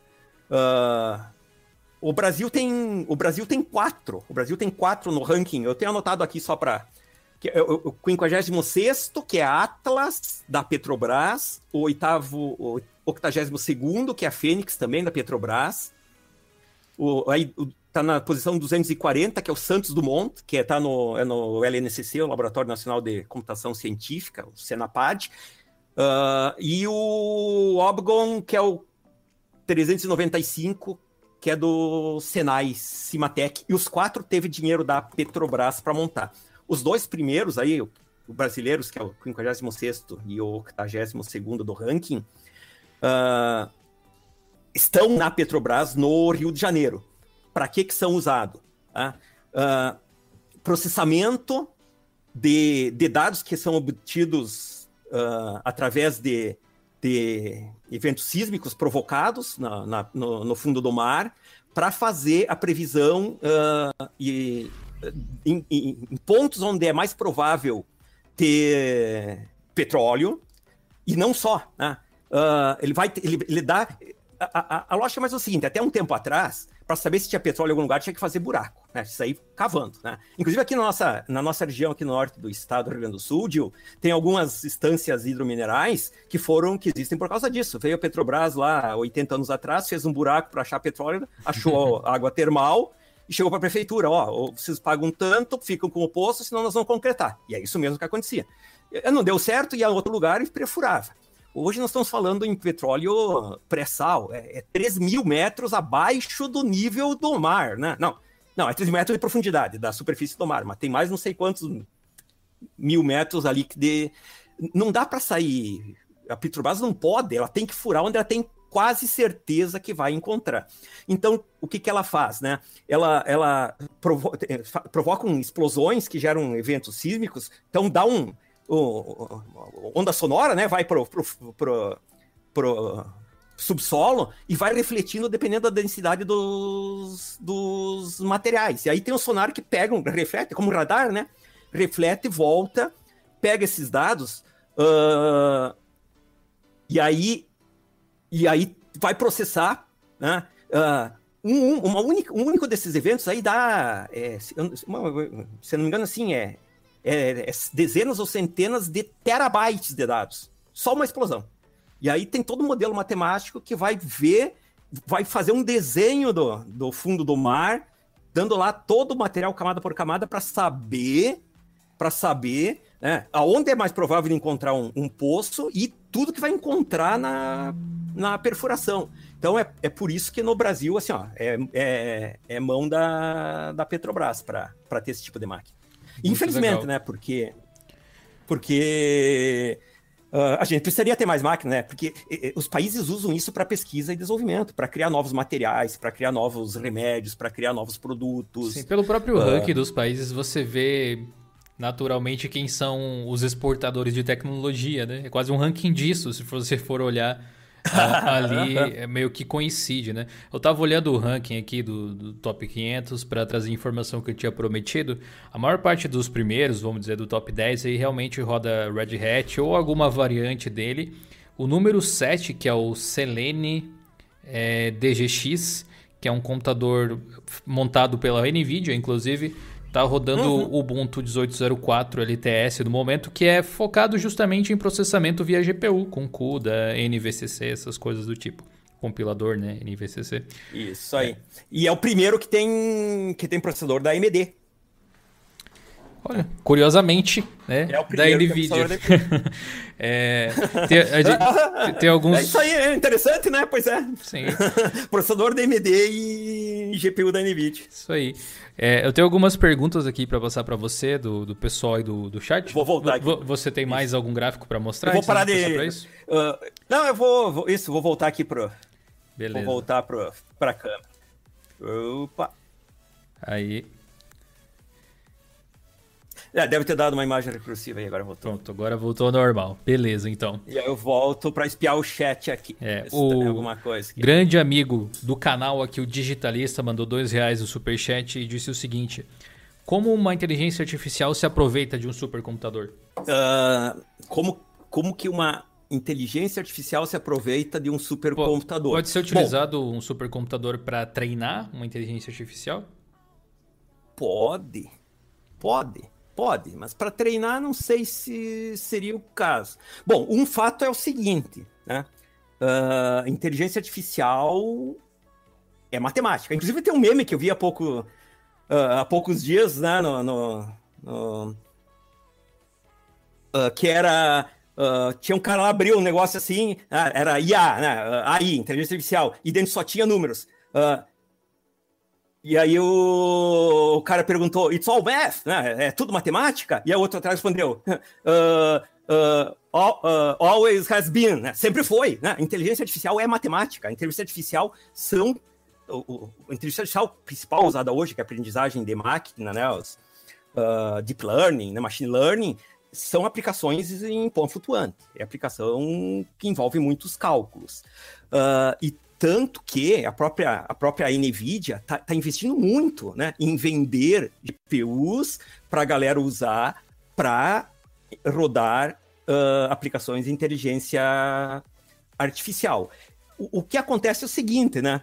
Uh, essa inteligência artificial, para tu, no, no, pensando num supercomputador desses aqui, ela vai estar tá dentro de uma aplicação. Alguém, o Caco Araújo citou ali o, o, o Watson da, da IBM. Pois é, o, o, o, Watson da IBM. Na verdade, o, Watson é um sistema. O Watson é muito mais software do que um hardware. Claro que ele roda lá num data center da, da, da IBM. Uh, pra, e o pessoal consome como com serviço. Uh, então, sim. Uh, mas, então, normalmente, pensando na, nessa aplicação supercomputadores do top 500, a inteligência artificial provavelmente vai estar dentro de uma aplicação maior. Tem lá um, um, um, um foi desenvolvido um software para encontrar o melhor remédio para a Covid. E dentro desse software tem uma inteligência artificial. Aí, ok. Parece desse okay. contexto, então. Claro, dentro do contexto, né? Uh, mas com certeza, né? Uh, cada vez mais uh, os, os, algoritmos de inteligência artificial estão exigindo, exigindo capacidade de processamento. Boa. Eu, eu tenho medo, quando a gente estava olhando o gráfico ali do, o gráfico dos países, né? Eu, eu, eu, eu, comento também outra coisa que meus alunos já ouviram aí. Eu, eu tenho medo de tanta capacidade de processamento num país autoritário, num país que não é democrático. Eu, eu, eu fico imaginando para que é usado tanta capacidade de processamento lá no, uh, e falando sério mesmo, né? Uh, na, na, mão do, do governo chinês. E talvez, talvez tenha alguma coisa de inteligência artificial lá que fica. Uh, obtendo informações do, do existem, existem muitas gigantes de tecnologia que não aparecem ou não são conhecidas por nome, mas que são holds de outras grandes empresas que são conhecidas no Ocidente, grandes empresas de jogos e tudo que vem de lá. Então eu não duvido nada que seja utilizado para qualquer coisa meio uh, desse tipo, né? Mas é, é especulação. Para rodar, rodar, o firewall deles, né? É, pois é. O Alexandre Sá mandou 2,22 no superchat. Valeu, Alexandre. Disse que os maiores players utilizam Linux por baixo do capô, ponto final. É isso aí, Alexandre. Realmente, né? No top 500 não tem para ninguém, como vocês viram no gráfico. O Júlio Lima mandou 5. Obrigado, Júlio. E ele fez uma pergunta bem interessante aí, Marcos. Qual é a vida útil, entre aspas, de um supercomputador? De quanto em quanto tempo os processadores, por exemplo, são trocados? Eles também sofrem upgrades, certo? Sim, sim. Uh, o, o, o, Tupan, por exemplo, no Brasil, continua sendo usado, ele tem uns 12 anos. O grande motivo que leva à substituição dos, dos supercomputadores não é não é uh, tanto a questão de, de desempenho. Chega um ponto em que ele se torna inviável do ponto de vista de consumo energético. Ou seja, tu tem um computador de 10 anos atrás, ele até dá conta do recado, mas né, hoje tem uma alternativa, hoje tem uma alternativa usando tecnologia atual que consegue dar o mesmo processamento ou muito mais processamento, consumindo muito menos energia. Porque, se, olha, comentamos antes, né? Do, o primeiro aí é 28 megawatts. Né? 28 megawatts. Isso aí dá. É, é muita coisa. Então, uh, às vezes é substituído por causa disso. Mas uh, eles, eles, costumam ficar rodando, essas máquinas costumam ficar rodando mais de 10 anos, 15 anos. Tem que ter um custo-benefício assim relevante. Ah, sim, a, a, até claro. Eu posso fazer uma suposição aqui, que você pode me dizer se é uma suposição correta, assertiva ou não. Mas o primeiro a gente já tinha falado antes que roda processadores de arquitetura ARM, né, que é o, o primeiro uhum. supercomputador do mundo. O, o e qu quantos uh, megawatts você tinha falado que ele consome? Perdão? 28. 28. Então, digamos, é, é, mais fácil supor que você consegue rodar uma quantidade maior de núcleos e processamento com essa mesma eficiência energética do que um outro computador de arquitetura x86, por exemplo? A galera do Top 500 tem um outro ranking que é o Green 500, Gil. Se tu tá no mesmo site... Que é de eficiência e, energética. E a própria tabela, se tu pegou a, planilha completa do Top 500, ele tem uma coluna que é a eficiência energética. Uh, o primeiro, a eficiência energética a gente mede em gigaflops por watt, por watt. O gigaflop é, é, é bilhão de operações em ponto flutuante por segundo. E aí, quantos gigaflops o computador oferece para cada watt de, de, de, de, potência dele? Então, o primeiro, ele tem 14,66 é, gigaflops por watt. Pegar todos aqueles 28 mega, mega, megawatts e dividir pela, pelos 415 petaflops dele, vai dar isso aí, 14,6 14, gigaflops por watt. Aí vem depois, o segundo da, da lista 1461. É, é um pouco, inclusive, superior. E, e, que não é ARM, é Power 9. Hum. Depois, 12. O, o, para ter uma ideia, o, o, quinto, o, o, quinto do ranking, que é o Intel Xeon, a eficiência energética dele é de 3,3 gigaflops por Nossa, hora. Esse é um número que quanto maior, quanto maior, melhor, né? Quanto maior ele entrega mais trabalho pela energia que consome. Então, o, o ARM ele tem uma eficiência energética de quase mais de quatro vezes o, o Zil. Incrível. Isso explica bastante uhum. coisa das tendências de, de mercado por esse formato. Nada impediria que a Intel ou a AMD entrassem aí também, né? Provavelmente vão entrar em algum momento oferecendo soluções do tipo, eu acredito. Mas enfim, tem um outro tópico que eu gostaria de falar a respeito de é, máquinas assim para cálculos absurdos, como a gente vem falando aqui, que foi levantada lá no início da live por alguém no chat, que infelizmente eu não anotei o nome quando só vi a pergunta. Me desculpe se você tinha comentado isso, você pode até mencionar aqui no chat, que é e os computadores quânticos que tanto se fala, né? Que ele faz um tipo de cálculo diferente, na verdade, vem algumas universidades nos Estados Unidos vem estudando, elaborando, a gente vê algumas, não só nos Estados Unidos, né, mas vem elaborando uma solução você acha que, para termos de pesquisa científica, ele é o melhor caminho a se seguir? Ou esse caminho, até a gente ter computadores quânticos, nem, não estou falando nem do usuário doméstico, mas para utilização prática, ele vai se tornar viável em um futuro próximo, você acredita? Os computadores quânticos, eles são uma das alternativas para o futuro, sim. Sim. Mas eu, eu não vejo assim como que eles venham a, a, a ser a, a, única ou que vão substituir todas as outras. Os, os, eles têm um, um, funcionamento diferente, né? Não são binários, eles usam qubits dentro do princípio da incerteza da física quântica. E, e, e, e dentro do que você tem até agora, já, já tem modelos operacionais, né? Q lá, que é, que é um dos que foi construído e que se mostrou operacional, uh, eles ainda eles não são computadores de propósito geral. Ao contrário dos nossos computadores lá Van Neumann, falando um, um outro termo aí da, uhum. da galera da arquitetura de computadores, né? as arquiteturas de Van Neumann. Eles ainda não são computadores de propósito geral. Então não é um computador que eu posso programar para fazer qualquer qualquer coisa. Eles têm eles funcionam muito mais como um, um coprocessador, justamente. Como a GPU se tornou um auxiliar de processamento para algumas coisas, né? Para cálculos de matriz e plano flutuante, os, os, uh, os computadores quânticos, eles, eles, por enquanto, eles têm se mostrado assim, como um coprocessador para algumas coisas específicas.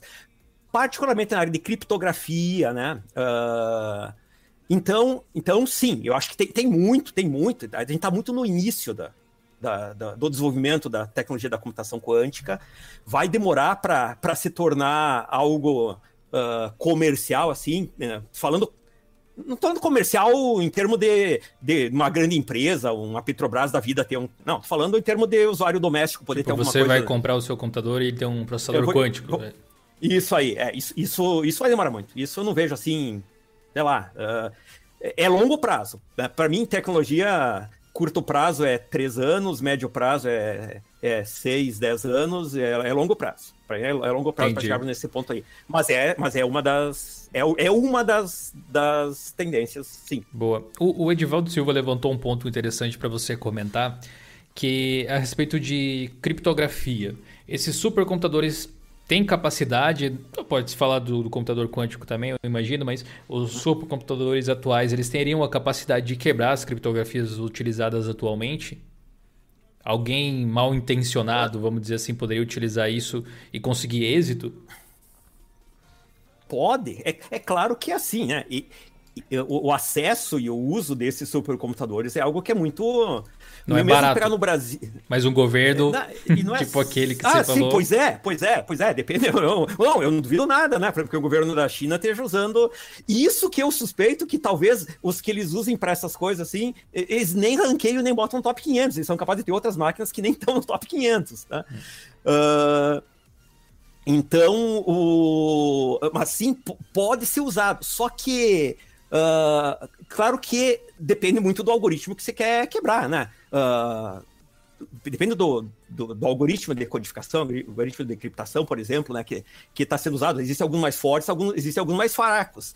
A questão é, uh, o, geralmente quando se fala em, em usar supercomputadores para criptografia, para quebrar a criptografia, é o que tu vai gastar de energia para isso com, compensa o, o, o que tu está querendo fazer? Precisa se compensar, de uma, pode ser usado. uma infraestrutura, sem dúvida. Tem que ter um motivo muito é. bom para gastar tanto dinheiro para algo assim, né? Sem é dúvida isso nenhuma. mesmo. Beleza. Se, se, se, compensar o consumo energético, compensar as horas de, de uso desses alocada para esse supercomputador compensar, pode ser usado. Tá vendo? Mas de, de ameaçar, não. A, a, computação quântica, sim. Essa ameaça quase todos os algoritmos de criptografia que nós temos. Aí sim. É, até porque se eventualmente ficar comprável um computador quântico por qualquer pessoa, efetivamente você vai ter uma máquina capaz de calcular todas as nossas criptografias na palma da sua mão, provavelmente, né? É, então, os computadores quânticos conseguem fazer muita coisa ao mesmo tempo, né? Se tornaria acessível, mas até lá provavelmente a própria estratégia de criptografia vai ser possivelmente processada pelos mesmos computadores, então, né? Vamos falar um pouquinho a respeito dos cursos que você ministra. Você tem, como falei lá no início, um currículo bem vasto e tal. Aí você está claro. uh, como professor titular aí da UPF já há algum tempo, né? Em ciência da computação, claro engenharia sim, da computação, isso. etc. E pessoal, agora é um momento muito legal para vocês colocarem dúvidas a respeito dos cursos. Vocês que têm interesse de entrar na universidade, é, como eu disse, não necessariamente na UPF, né? O, o é de lá, mas de qualquer lugar que você tenha um interesse aí, uh, provavelmente o currículo é de alguma forma semelhante, né? Os, os assuntos eles devem ser convergentes. É, muita gente que eu conheço, que eu já conheci, que eu já conversei, tem uma visão bem equivocada do que é o curso de ciência da computação, por exemplo que chega com uma expectativa muitas vezes e acaba saindo do curso porque acabou encontrando um ambiente completamente diferente. É, vamos falar desse curso primeiro, então, talvez. O que é um curso de ciência da computação? O que, que ele almeja trazer para quem está cursando ele? E, na sua opinião, qual que seria o perfil ideal de um aluno para esse curso? Bom, a, ciência da computação, né, é, não só da UPF, mas falando assim, ciência da computação no, no geral, ela forma um, um, profissional que tem uma visão não só ampla, mas profunda da área da computação. E esse tipo de coisa que, que, eu, que eu tô falando agora para vocês, né, para o pessoal ter uma noção, são coisas que eu discuto com meus alunos do terceiro e quarto semestre do curso de ciência da computação da UPF. Uh, a gente estuda uh, uh, arquiteturas paralelas, né? Eles vão aprender a programar para esse tipo de máquina. Eles têm disciplina depois de PPD, lá, programação paralela distribuída, que vão aprender a escrever código para rodar em, em supercomputadores. Não é, então, não, é, cientista... não é à toa pelo nome, é, ele vai se formar um cientista. Né? Vai se formar um cientista, exatamente. É um cara, ele, ele tem que ter uma visão profunda das coisas. Não basta ser um usuário ou ser um programador. Ele tem que entender o que está por baixo, entender, conhecer algoritmos, saber analisar algoritmos, saber projetar algoritmos, codificar em, alguma, em, alguma, em algumas linguagens de, de programação. Então, um cara que vai estar tá preparado uh, uh, vai abrir muitas portas, porque ele vai estar preparado para trabalhar em diversas áreas, não só programação, não só, mas também programação em geral, né, nas empresas, para web, uh, dispositivos móveis, uh, programação uh, de games, vai, vai, estudar inteligência artificial, vai estudar computação gráfica, vai estudar arquitetura de computadores, vai estudar sistemas operacionais. estudar sempre, aí que está, Dio, estudar sistemas operacionais para o cientista da computação não é aprender a usar Linux. Isso o cara tem que aprender por conta. Ele vai ter uma, duas aulas no primeiro semestre, ó, é isso. Isso, isso é o básico. Tu tem que saber como funciona. O cara tem que saber, ter capacidade de olhar o código do sistema operacional e entender o que está acontecendo. Uh, então, esse é o, o, o, cientista da computação. Ele pode trabalhar depois na área de segurança, né? Porque, uh, é, é, muito vasto, né? Você, você vai ter um conhecimento de base gigantesco ali que vai, depois você vai se especializar em alguma área, eu imagino ainda. Uh, dependendo do que você escolher programar. Na nossa região, por exemplo, alguém que se forma em ciência da computação uh, tem quais oportunidades na sua visão assim no mercado principais? Porque apesar de ter um monte de opções, uh, não são todos os lugares do Brasil, do mundo que vão te dar oportunidades em todas as áreas, na é verdade. Então, aqui, Sim. por exemplo, no sul do Brasil, vão abranger três estados aí. Quais que são as principais atividades, você diria? Nossos alunos eu nem vou dizer os egressos, vou dizer nossos alunos da ciência da computação não têm dificuldade nenhuma de se colocar no, no mercado. Inclusive, para a galera que é aqui da região, a gente tá com, a gente tá com as inscrições em aberto vestibular. Fazer o meu merchan aqui, tio. Tá? Fica à vontade. vestibular.pf.br, tá a inscrição é aberta. Aí a gente gostaria de ver muitos, alguns de vocês aí em agosto na, na sala de aula. uh, nossos alunos, terceiro semestre, já está difícil de conseguir alguém que não esteja trabalhando. Só não está trabalhando quem não quer. O nosso perfil aqui da região, o principal, é na área de desenvolvimento de software. Nós temos muitas empresas e, empresas grandes de desenvolvimento de software. Nós temos dentro da UPF, chegou a conhecer, né, o Parque Científico e Tecnológico, então tem empresas incubadas e instaladas dentro Muito do legal. parque. Inclusive tem é. alguns vídeos de entrevista aqui no canal, algum tempo atrás, se você procurar, pesquisa por UPF aqui no canal, na busca ali, que você vai encontrar alguns vídeos que eu fiz lá no campus. Muito legal. Isso. E, te, e a gente tem um, um APL, um arranjo produtivo local da tecnologia da informação e comunicação, que agrega dezenas de, de empresas. Para ter ideia, aqui em Passo Fundo tem empresa que tem, que tem mais de 100 desenvolvedores de software numa empresa. Tá? Uh, então, o, o, principal, aqui na região, o principal é, é isso: é o cara que vai para o mercado de desenvolvimento. Mas tem na área de redes, na área de, de infraestrutura, uh, uh, gerenciamento de, de TI, então o pessoal consegue consegue bastante, muita, muita, muita, muita colocação. É, não, não, tem, se o cara não, não, não, não, não tá trabalhando, você não quer. Né? Boa, que bom, que bom. Você pode dar uma ideia para a galera aí de qual é a faixa salarial de um cientista da computação? Alguém que se forma aí, qual é a expectativa que ele pode ter? Vai, assim, ó, de, uh, depende muito, depende muito uh, do que, que ele vai fazer e para o tipo de empresa que ele vai trabalhar. Mas a gente pode ter uma noção. Né? E, e, quando eu falo nesses números, o pessoal costuma dizer: ah, uh, ah não, eu comecei, comecei a trabalhar, estou ganhando dois mil e pouco. Calma, a gente, a gente tá falando em média. Começo uma, de carreira quando, também, às vezes. É, né? é, é. E, e, e, e, que são né, alunos justamente que estão ainda durante o curso, que estão ainda durante o curso, que não são nem formados, alunos terceiro, quarto, quinto semestre, que são trainees dentro de uma empresa, né? Que depois vão entrar como desenvolvedor júnior, desenvolvedor, né, e aí vão e aí vão vão evoluindo.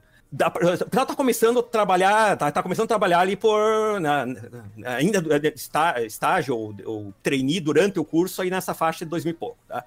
Mas aí vai, aí vai evoluindo, porque justamente dentro, de, dentro de uma empresa de software vai começar normalmente aí como trainee, vai desenvolvedor júnior, desenvolvedor pleno, desenvolvedor sênior, arquiteto de software, analista de sistemas, DBA, e aí vai avançando, né? Nós estamos aqui numa região em que o custo de vida, comparado com galera, por exemplo, de São Paulo tal, é, é, é muito mais baixo, né? Uh, galera na área de galera na área de TI em São Paulo, né? Eu conheço alguns estudantes profissionais lá que ganham 9 mil e acham que não ganham bem. Enquanto que aqui em Passo Fundo, um cara que ganha 5 mil acha que ganha muito bem, tá? Uh, mas tem uma coisa muito interessante, Dil, e que é um, que é um fenômeno meio, meio, meio recente e que tem acontecido. Nós temos diversos alunos e egressos que estão trabalhando home office para empresas de fora do Brasil. Hum, é verdade. E aí né? recebe... É uma tendência nova, né? E, e é nova, é nova. E recebe em dólar. Que é muito bom. E recebe em dólar. Nós uhum. temos alunos trabalhando para empresas dos Estados Unidos, do Canadá, e recebe em dólar. Então, tem muita oportunidade e dá para crescer muito na, na, na, área. Boa. Um outro curso bem comum que aí você está envolvido também, até comum demais, é quase o administração da TI já, que é o curso de EDS, né, que você conhece. Uhum. É, conta para a galera do que, que se trata esse curso e por que, que talvez tanta gente nos últimos tempos começou a cursar análise e desenvolvimento de sistemas. O ADS ele tem uma, uma grande diferença em ciência da computação. Primeiro que ele é um curso de tecnologia. A ciência da computação é um bacharelado. Se você forma, tu é um bacharel em ciência da computação. O, o, o ADS ele é um CST. Ele é um curso superior, é, não é técnico, é tecnológico. Tu recebe um diploma de nível superior. Mas os CSTs eles têm um perfil de ser um curso mais curto, Uh, menor duração, menor, menor carga horária e que foca numa coisa específica. Vai dar uma aptidão numa coisa específica. O, o, o, o aluno do ADS, né, ele vai trabalhar. É, é, é, é, engenharia de software, é desenvolvimento de software, é, banco de dados, programação. Então, ele não vai ter Uh, não vai ter inteligência artificial, não vai ter computação gráfica, não vai ter arquitetura de computadores no nível que a gente vê aqui. O foco do cara é formar para trabalhar em empresas de software. O que é bom porque uh, forma rápido, né? É três anos, nosso curso aqui, três anos está contratado, e, e, e, tem aula só à noite, né? É aula, o nosso curso é aula só à noite, e vai pro, pro mercado rapidinho. É claro que, que... Eu, eu diria a grande diferença, Dil, pegar assim, a ciência e, a, e o ADS, é, eu costumo usar essa, fazer essa analogia. A ciência de computação demora um pouco mais, mas abre mais portas. O ADS abre as portas mais rápido, mas abre menos portas. Tu tem é, menos parece, opções. Parece mas sair, tu tá pronto menos para alguma coisa, para algumas coisas, mas tu tem menos é, opções. É, eu, eu, eu te fazer uma pergunta mais... em relação ao, ao ADS especificamente, que pode talvez acender uma luz aí na cabeça de alguns dos nossos queridos ouvintes e o pessoal que está assistindo ao vivo. Aliás, deixa eu aproveitar esse momentinho aqui para agradecer todo mundo que passou mais de uma hora e meia já com a gente aqui. Muito obrigado pela atenção de todos, pessoal. Vocês são 10. Obrigado para quem deu like, para quem viu o superchat, para quem virou membro. Incrível esse feedback que vocês têm dado. A minha pergunta para você, Bruce, em relação ao ODS é Digamos assim, alguém aqui do chat, por exemplo, gostaria de abrir uma startup, gostaria de trabalhar, tem alguma ideia na cabeça. Fazer DS poderia ser um curso interessante para começar a viabilizar esse projeto. porque é um curso mais curto, mais especializado, como você falou? Ou você acha que teria alguma outra competência, algum outro curso que poderia ajudar mais nesse sentido? Além, é claro, de estudar administração de empresas, né? Porque é um departamento diferente. Eu diria, depende da ideia que o cara tem. Se a ideia que ele tem envolver inteligência artificial, game, não é o ADS. Tá? Ah, não, é, é, é, é, aplicativo vai acessar banco de dados, é, é software comercial, é para empresa, é esse público, aí sim. Tá? Então, pegar web, apps que não envolva inteligência artificial, não envolva game, não envolva processamento distribuído, não envolva sistema distribuído. Tem sistema distribuído, a galera da DSV. Uh, ah, então, eu, depende da ideia que, que o cara tem. Uh, se, se, se for mais né, nessa área mais, mais comercial, mais para o mercado corporativo, ó, ok, 100%. beleza. É, é o, o, o, alguém colocou aí uh, back-end front-end, é isso Back-end, front-end, é isso. A DS é basicamente é, é isso aí. Uh, e agora, se envolver, uh, envolver inteligência artificial, envolver computação gráfica, envolver games, envolver eh, mais a fundo sistema distribuídos, processamento distribuído, ciência da computação. E ainda tem, nós temos a terceira opção, Gil, que é o engenharia de computação. Envolve mais hardware, envolve sistemas embarcados, envolve automação comercial, automação industrial, Uh, envolve essa, essa, essa, esse projeto mais integrado do software com o hardware, aí ainda tem a engenharia, engenharia de computação, que são os três cursos da área que nós temos aqui, fora o mestrado em computação aplicada. Também o pessoal que já é formado e quiser fazer mestrado em computação aplicada, Show. pinta aí na UPF. Show de bola. O Alexandre Sá mandou mais cincão aí no, no superchat, obrigado aí, Ale. Ele disse que conhece vários nessa tocada de remoto, ganhando mais de 10 mil dólares nesse caso por mês. Mas eu disse para focar, no, focar no inglês também, porque é ah, tão sim? chave saber quanto programar, né? Claro, você precisa se comunicar com, com o pessoal, sem dúvida nenhuma, incrível. E indispensável. Bom, indo para as partes finais aí do nosso bate-papo, que eu acho que provavelmente vai levar alguns minutos ainda, porque o assunto é Linux novamente. Eu gostaria de perguntar: você já se declarou um, um, usuário de Linux que gosta, que usa, até, até mostrou o Linux Mint aí quando compartilhou a tela e tudo mais, uhum. mas não a, a respeito de uso pessoal necessariamente. Como é aplicado a tecnologia, não só o Linux, mas open source, digamos assim, dentro do campus da UPF? É incentivado os alunos a testarem, a observarem? Como é que é passada a noção da utilização de software de código aberto para quem vai se aplicar no mercado de trabalho? Eu vou falar pelos, pelos nossos alunos, alunos da área de tecnologia de informação, né? Nos nossos três cursos da, da área. Principalmente o ciência da computação e o engenharia da computação, que são os que eu atuo mais especificamente. Uh, sim, a galera vem assim, ó, já no primeiro semestre, primeiro semestre, a gente já começa. Nas primeiras semestres a gente tenta incentiva né, a usar Linux. Eles até têm, eles têm algum contato em disciplina, né? Tendo introdução à computação, tem algumas aulas, aprendem, aprendem um, um pouco de, de, de, de comandos da, na linha de comando, né? Aprendem um chmod, uns RM, algumas coisas indispensáveis assim para o cara se virar. Uh, ter um contato no, no primeiro semestre. Eu, quando trabalho em disciplina de programação no nível 1, eu já incentivo os alunos a começarem a programar usando o Linux como, como, como plataforma, né? Uh, e aí vem, aí vai avançando no, no curso. No segundo semestre eu tenho uma disciplina que é laboratório de estrutura de dados, que é uma de, de programação, que eu digo assim, ó, já chego para aula e digo, galera, Linux, Linux, ah, Windows é para jogar. Meus alunos já viram sempre ouvi isso. Windows é para jogar. o Windows não é. Dá para deixar de lado até para isso, dependendo do jogo já. pois é, pois é, tu mostra muito bem, né, no teu no Twitch aí, o que tu tem feito mostrando que dá para jogar muito bem no, no Linux, né?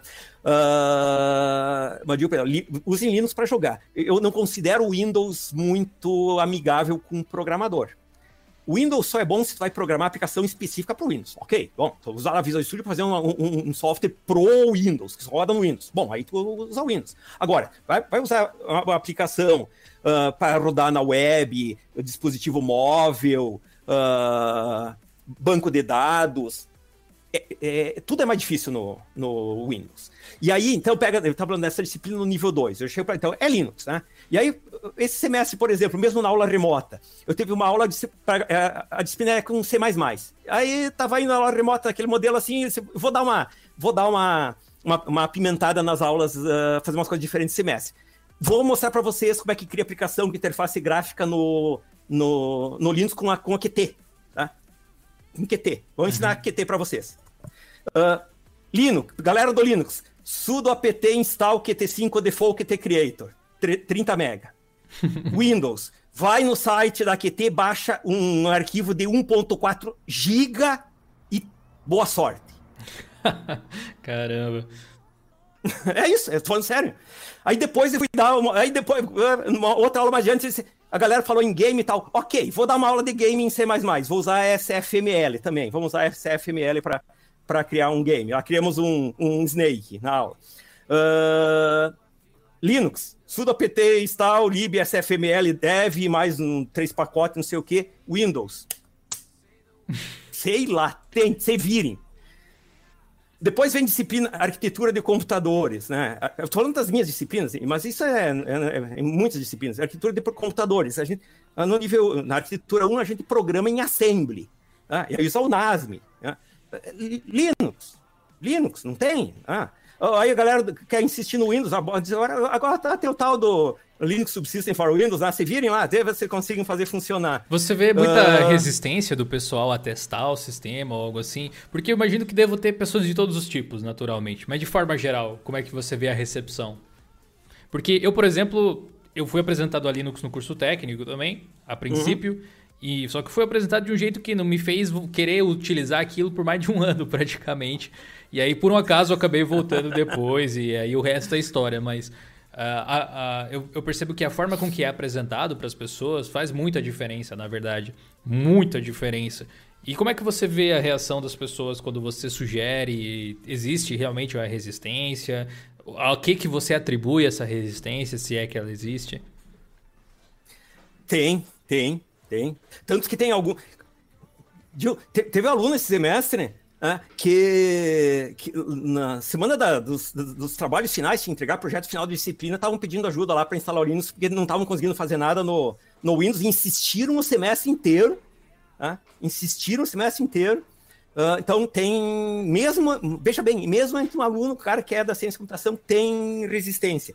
Por quê? Bom, alguns motivos. Um, eu acho que é uma questão cultural mesmo. O cara tá, usa Windows desde que aprendeu a usar o mouse lá quando tinha 3, 2 anos de idade.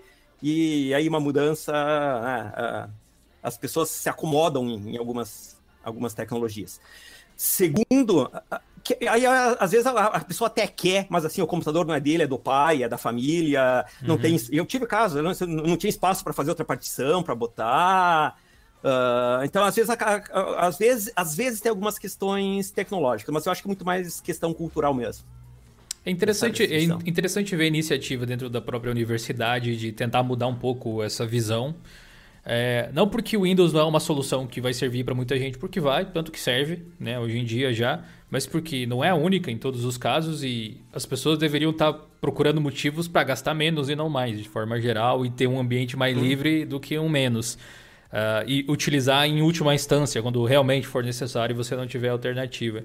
Tanto que existe um evento que vocês promovem, que eu já tive a oportunidade de participar algumas vezes, palestrar e, e conversar com vocês por lá, fazer uns painéis de bate-papo bem bacanas, que é o Linux Day. É, não é toda universidade que tem um, algo tão específico quanto um Linux Day. Você pode explicar o que é esse evento para o pessoal que não conhece, porque agora vai ter online e você que está assistindo aí pode participar, vai poder participar também.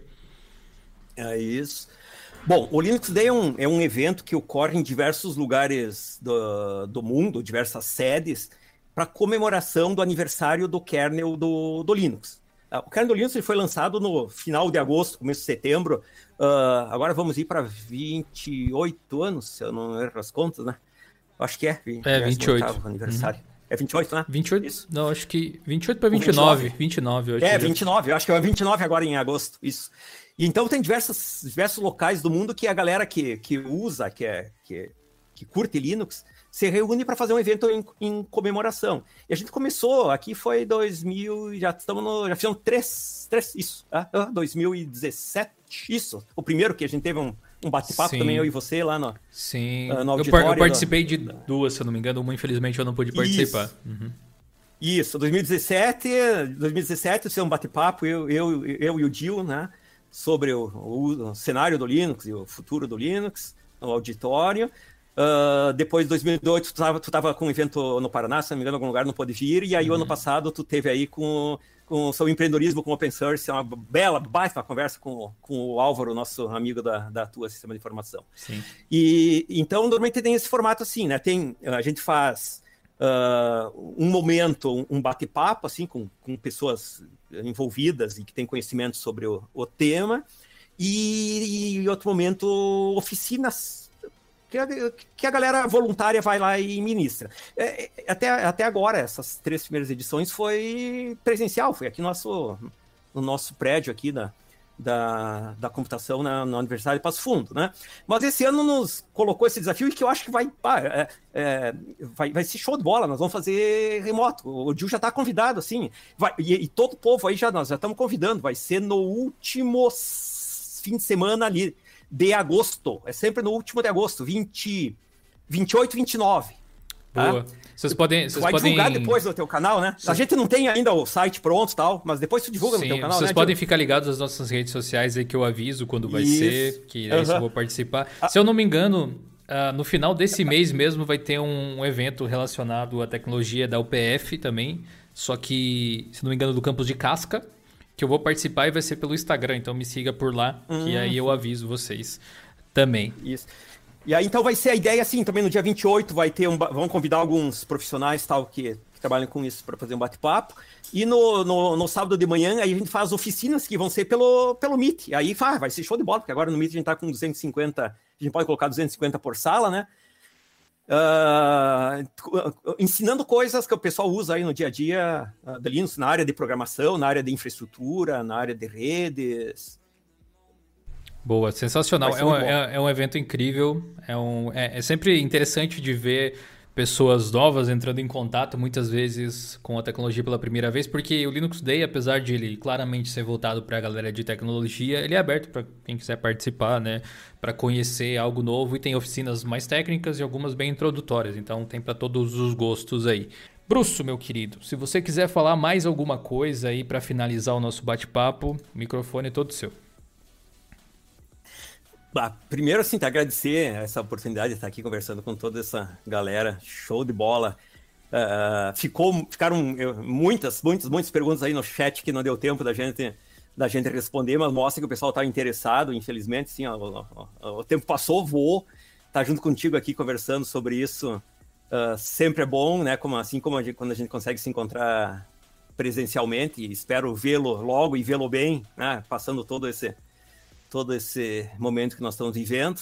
Uh, e o que eu posso dizer para a galera é o seguinte, ó, pessoal, quem gosta de tecnologia, vai, vamos estudar, vamos, vamos se aprofundar. Às vezes o pessoal acha que porque sabe formatar o computador, sabe instalar Linux, sabe usar XY, é o cara da TI, é o cara que, que entende de computador. Pô, não, tem muito que estudar, tem muito que aprender na nossa área. Quando eu tinha uns 15 anos, eu achava que porque eu sabia craquear o Windows, eu era hacker.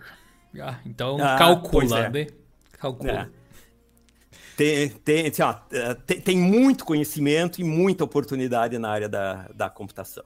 Então, agradeço a todos que estão aí, que prestigiaram nossa, nossa conversa. Estão aí sempre à disposição. Quando quiser uma, mas ó, assuntos não faltam, né, Edil? Sem dúvida, sem dúvida.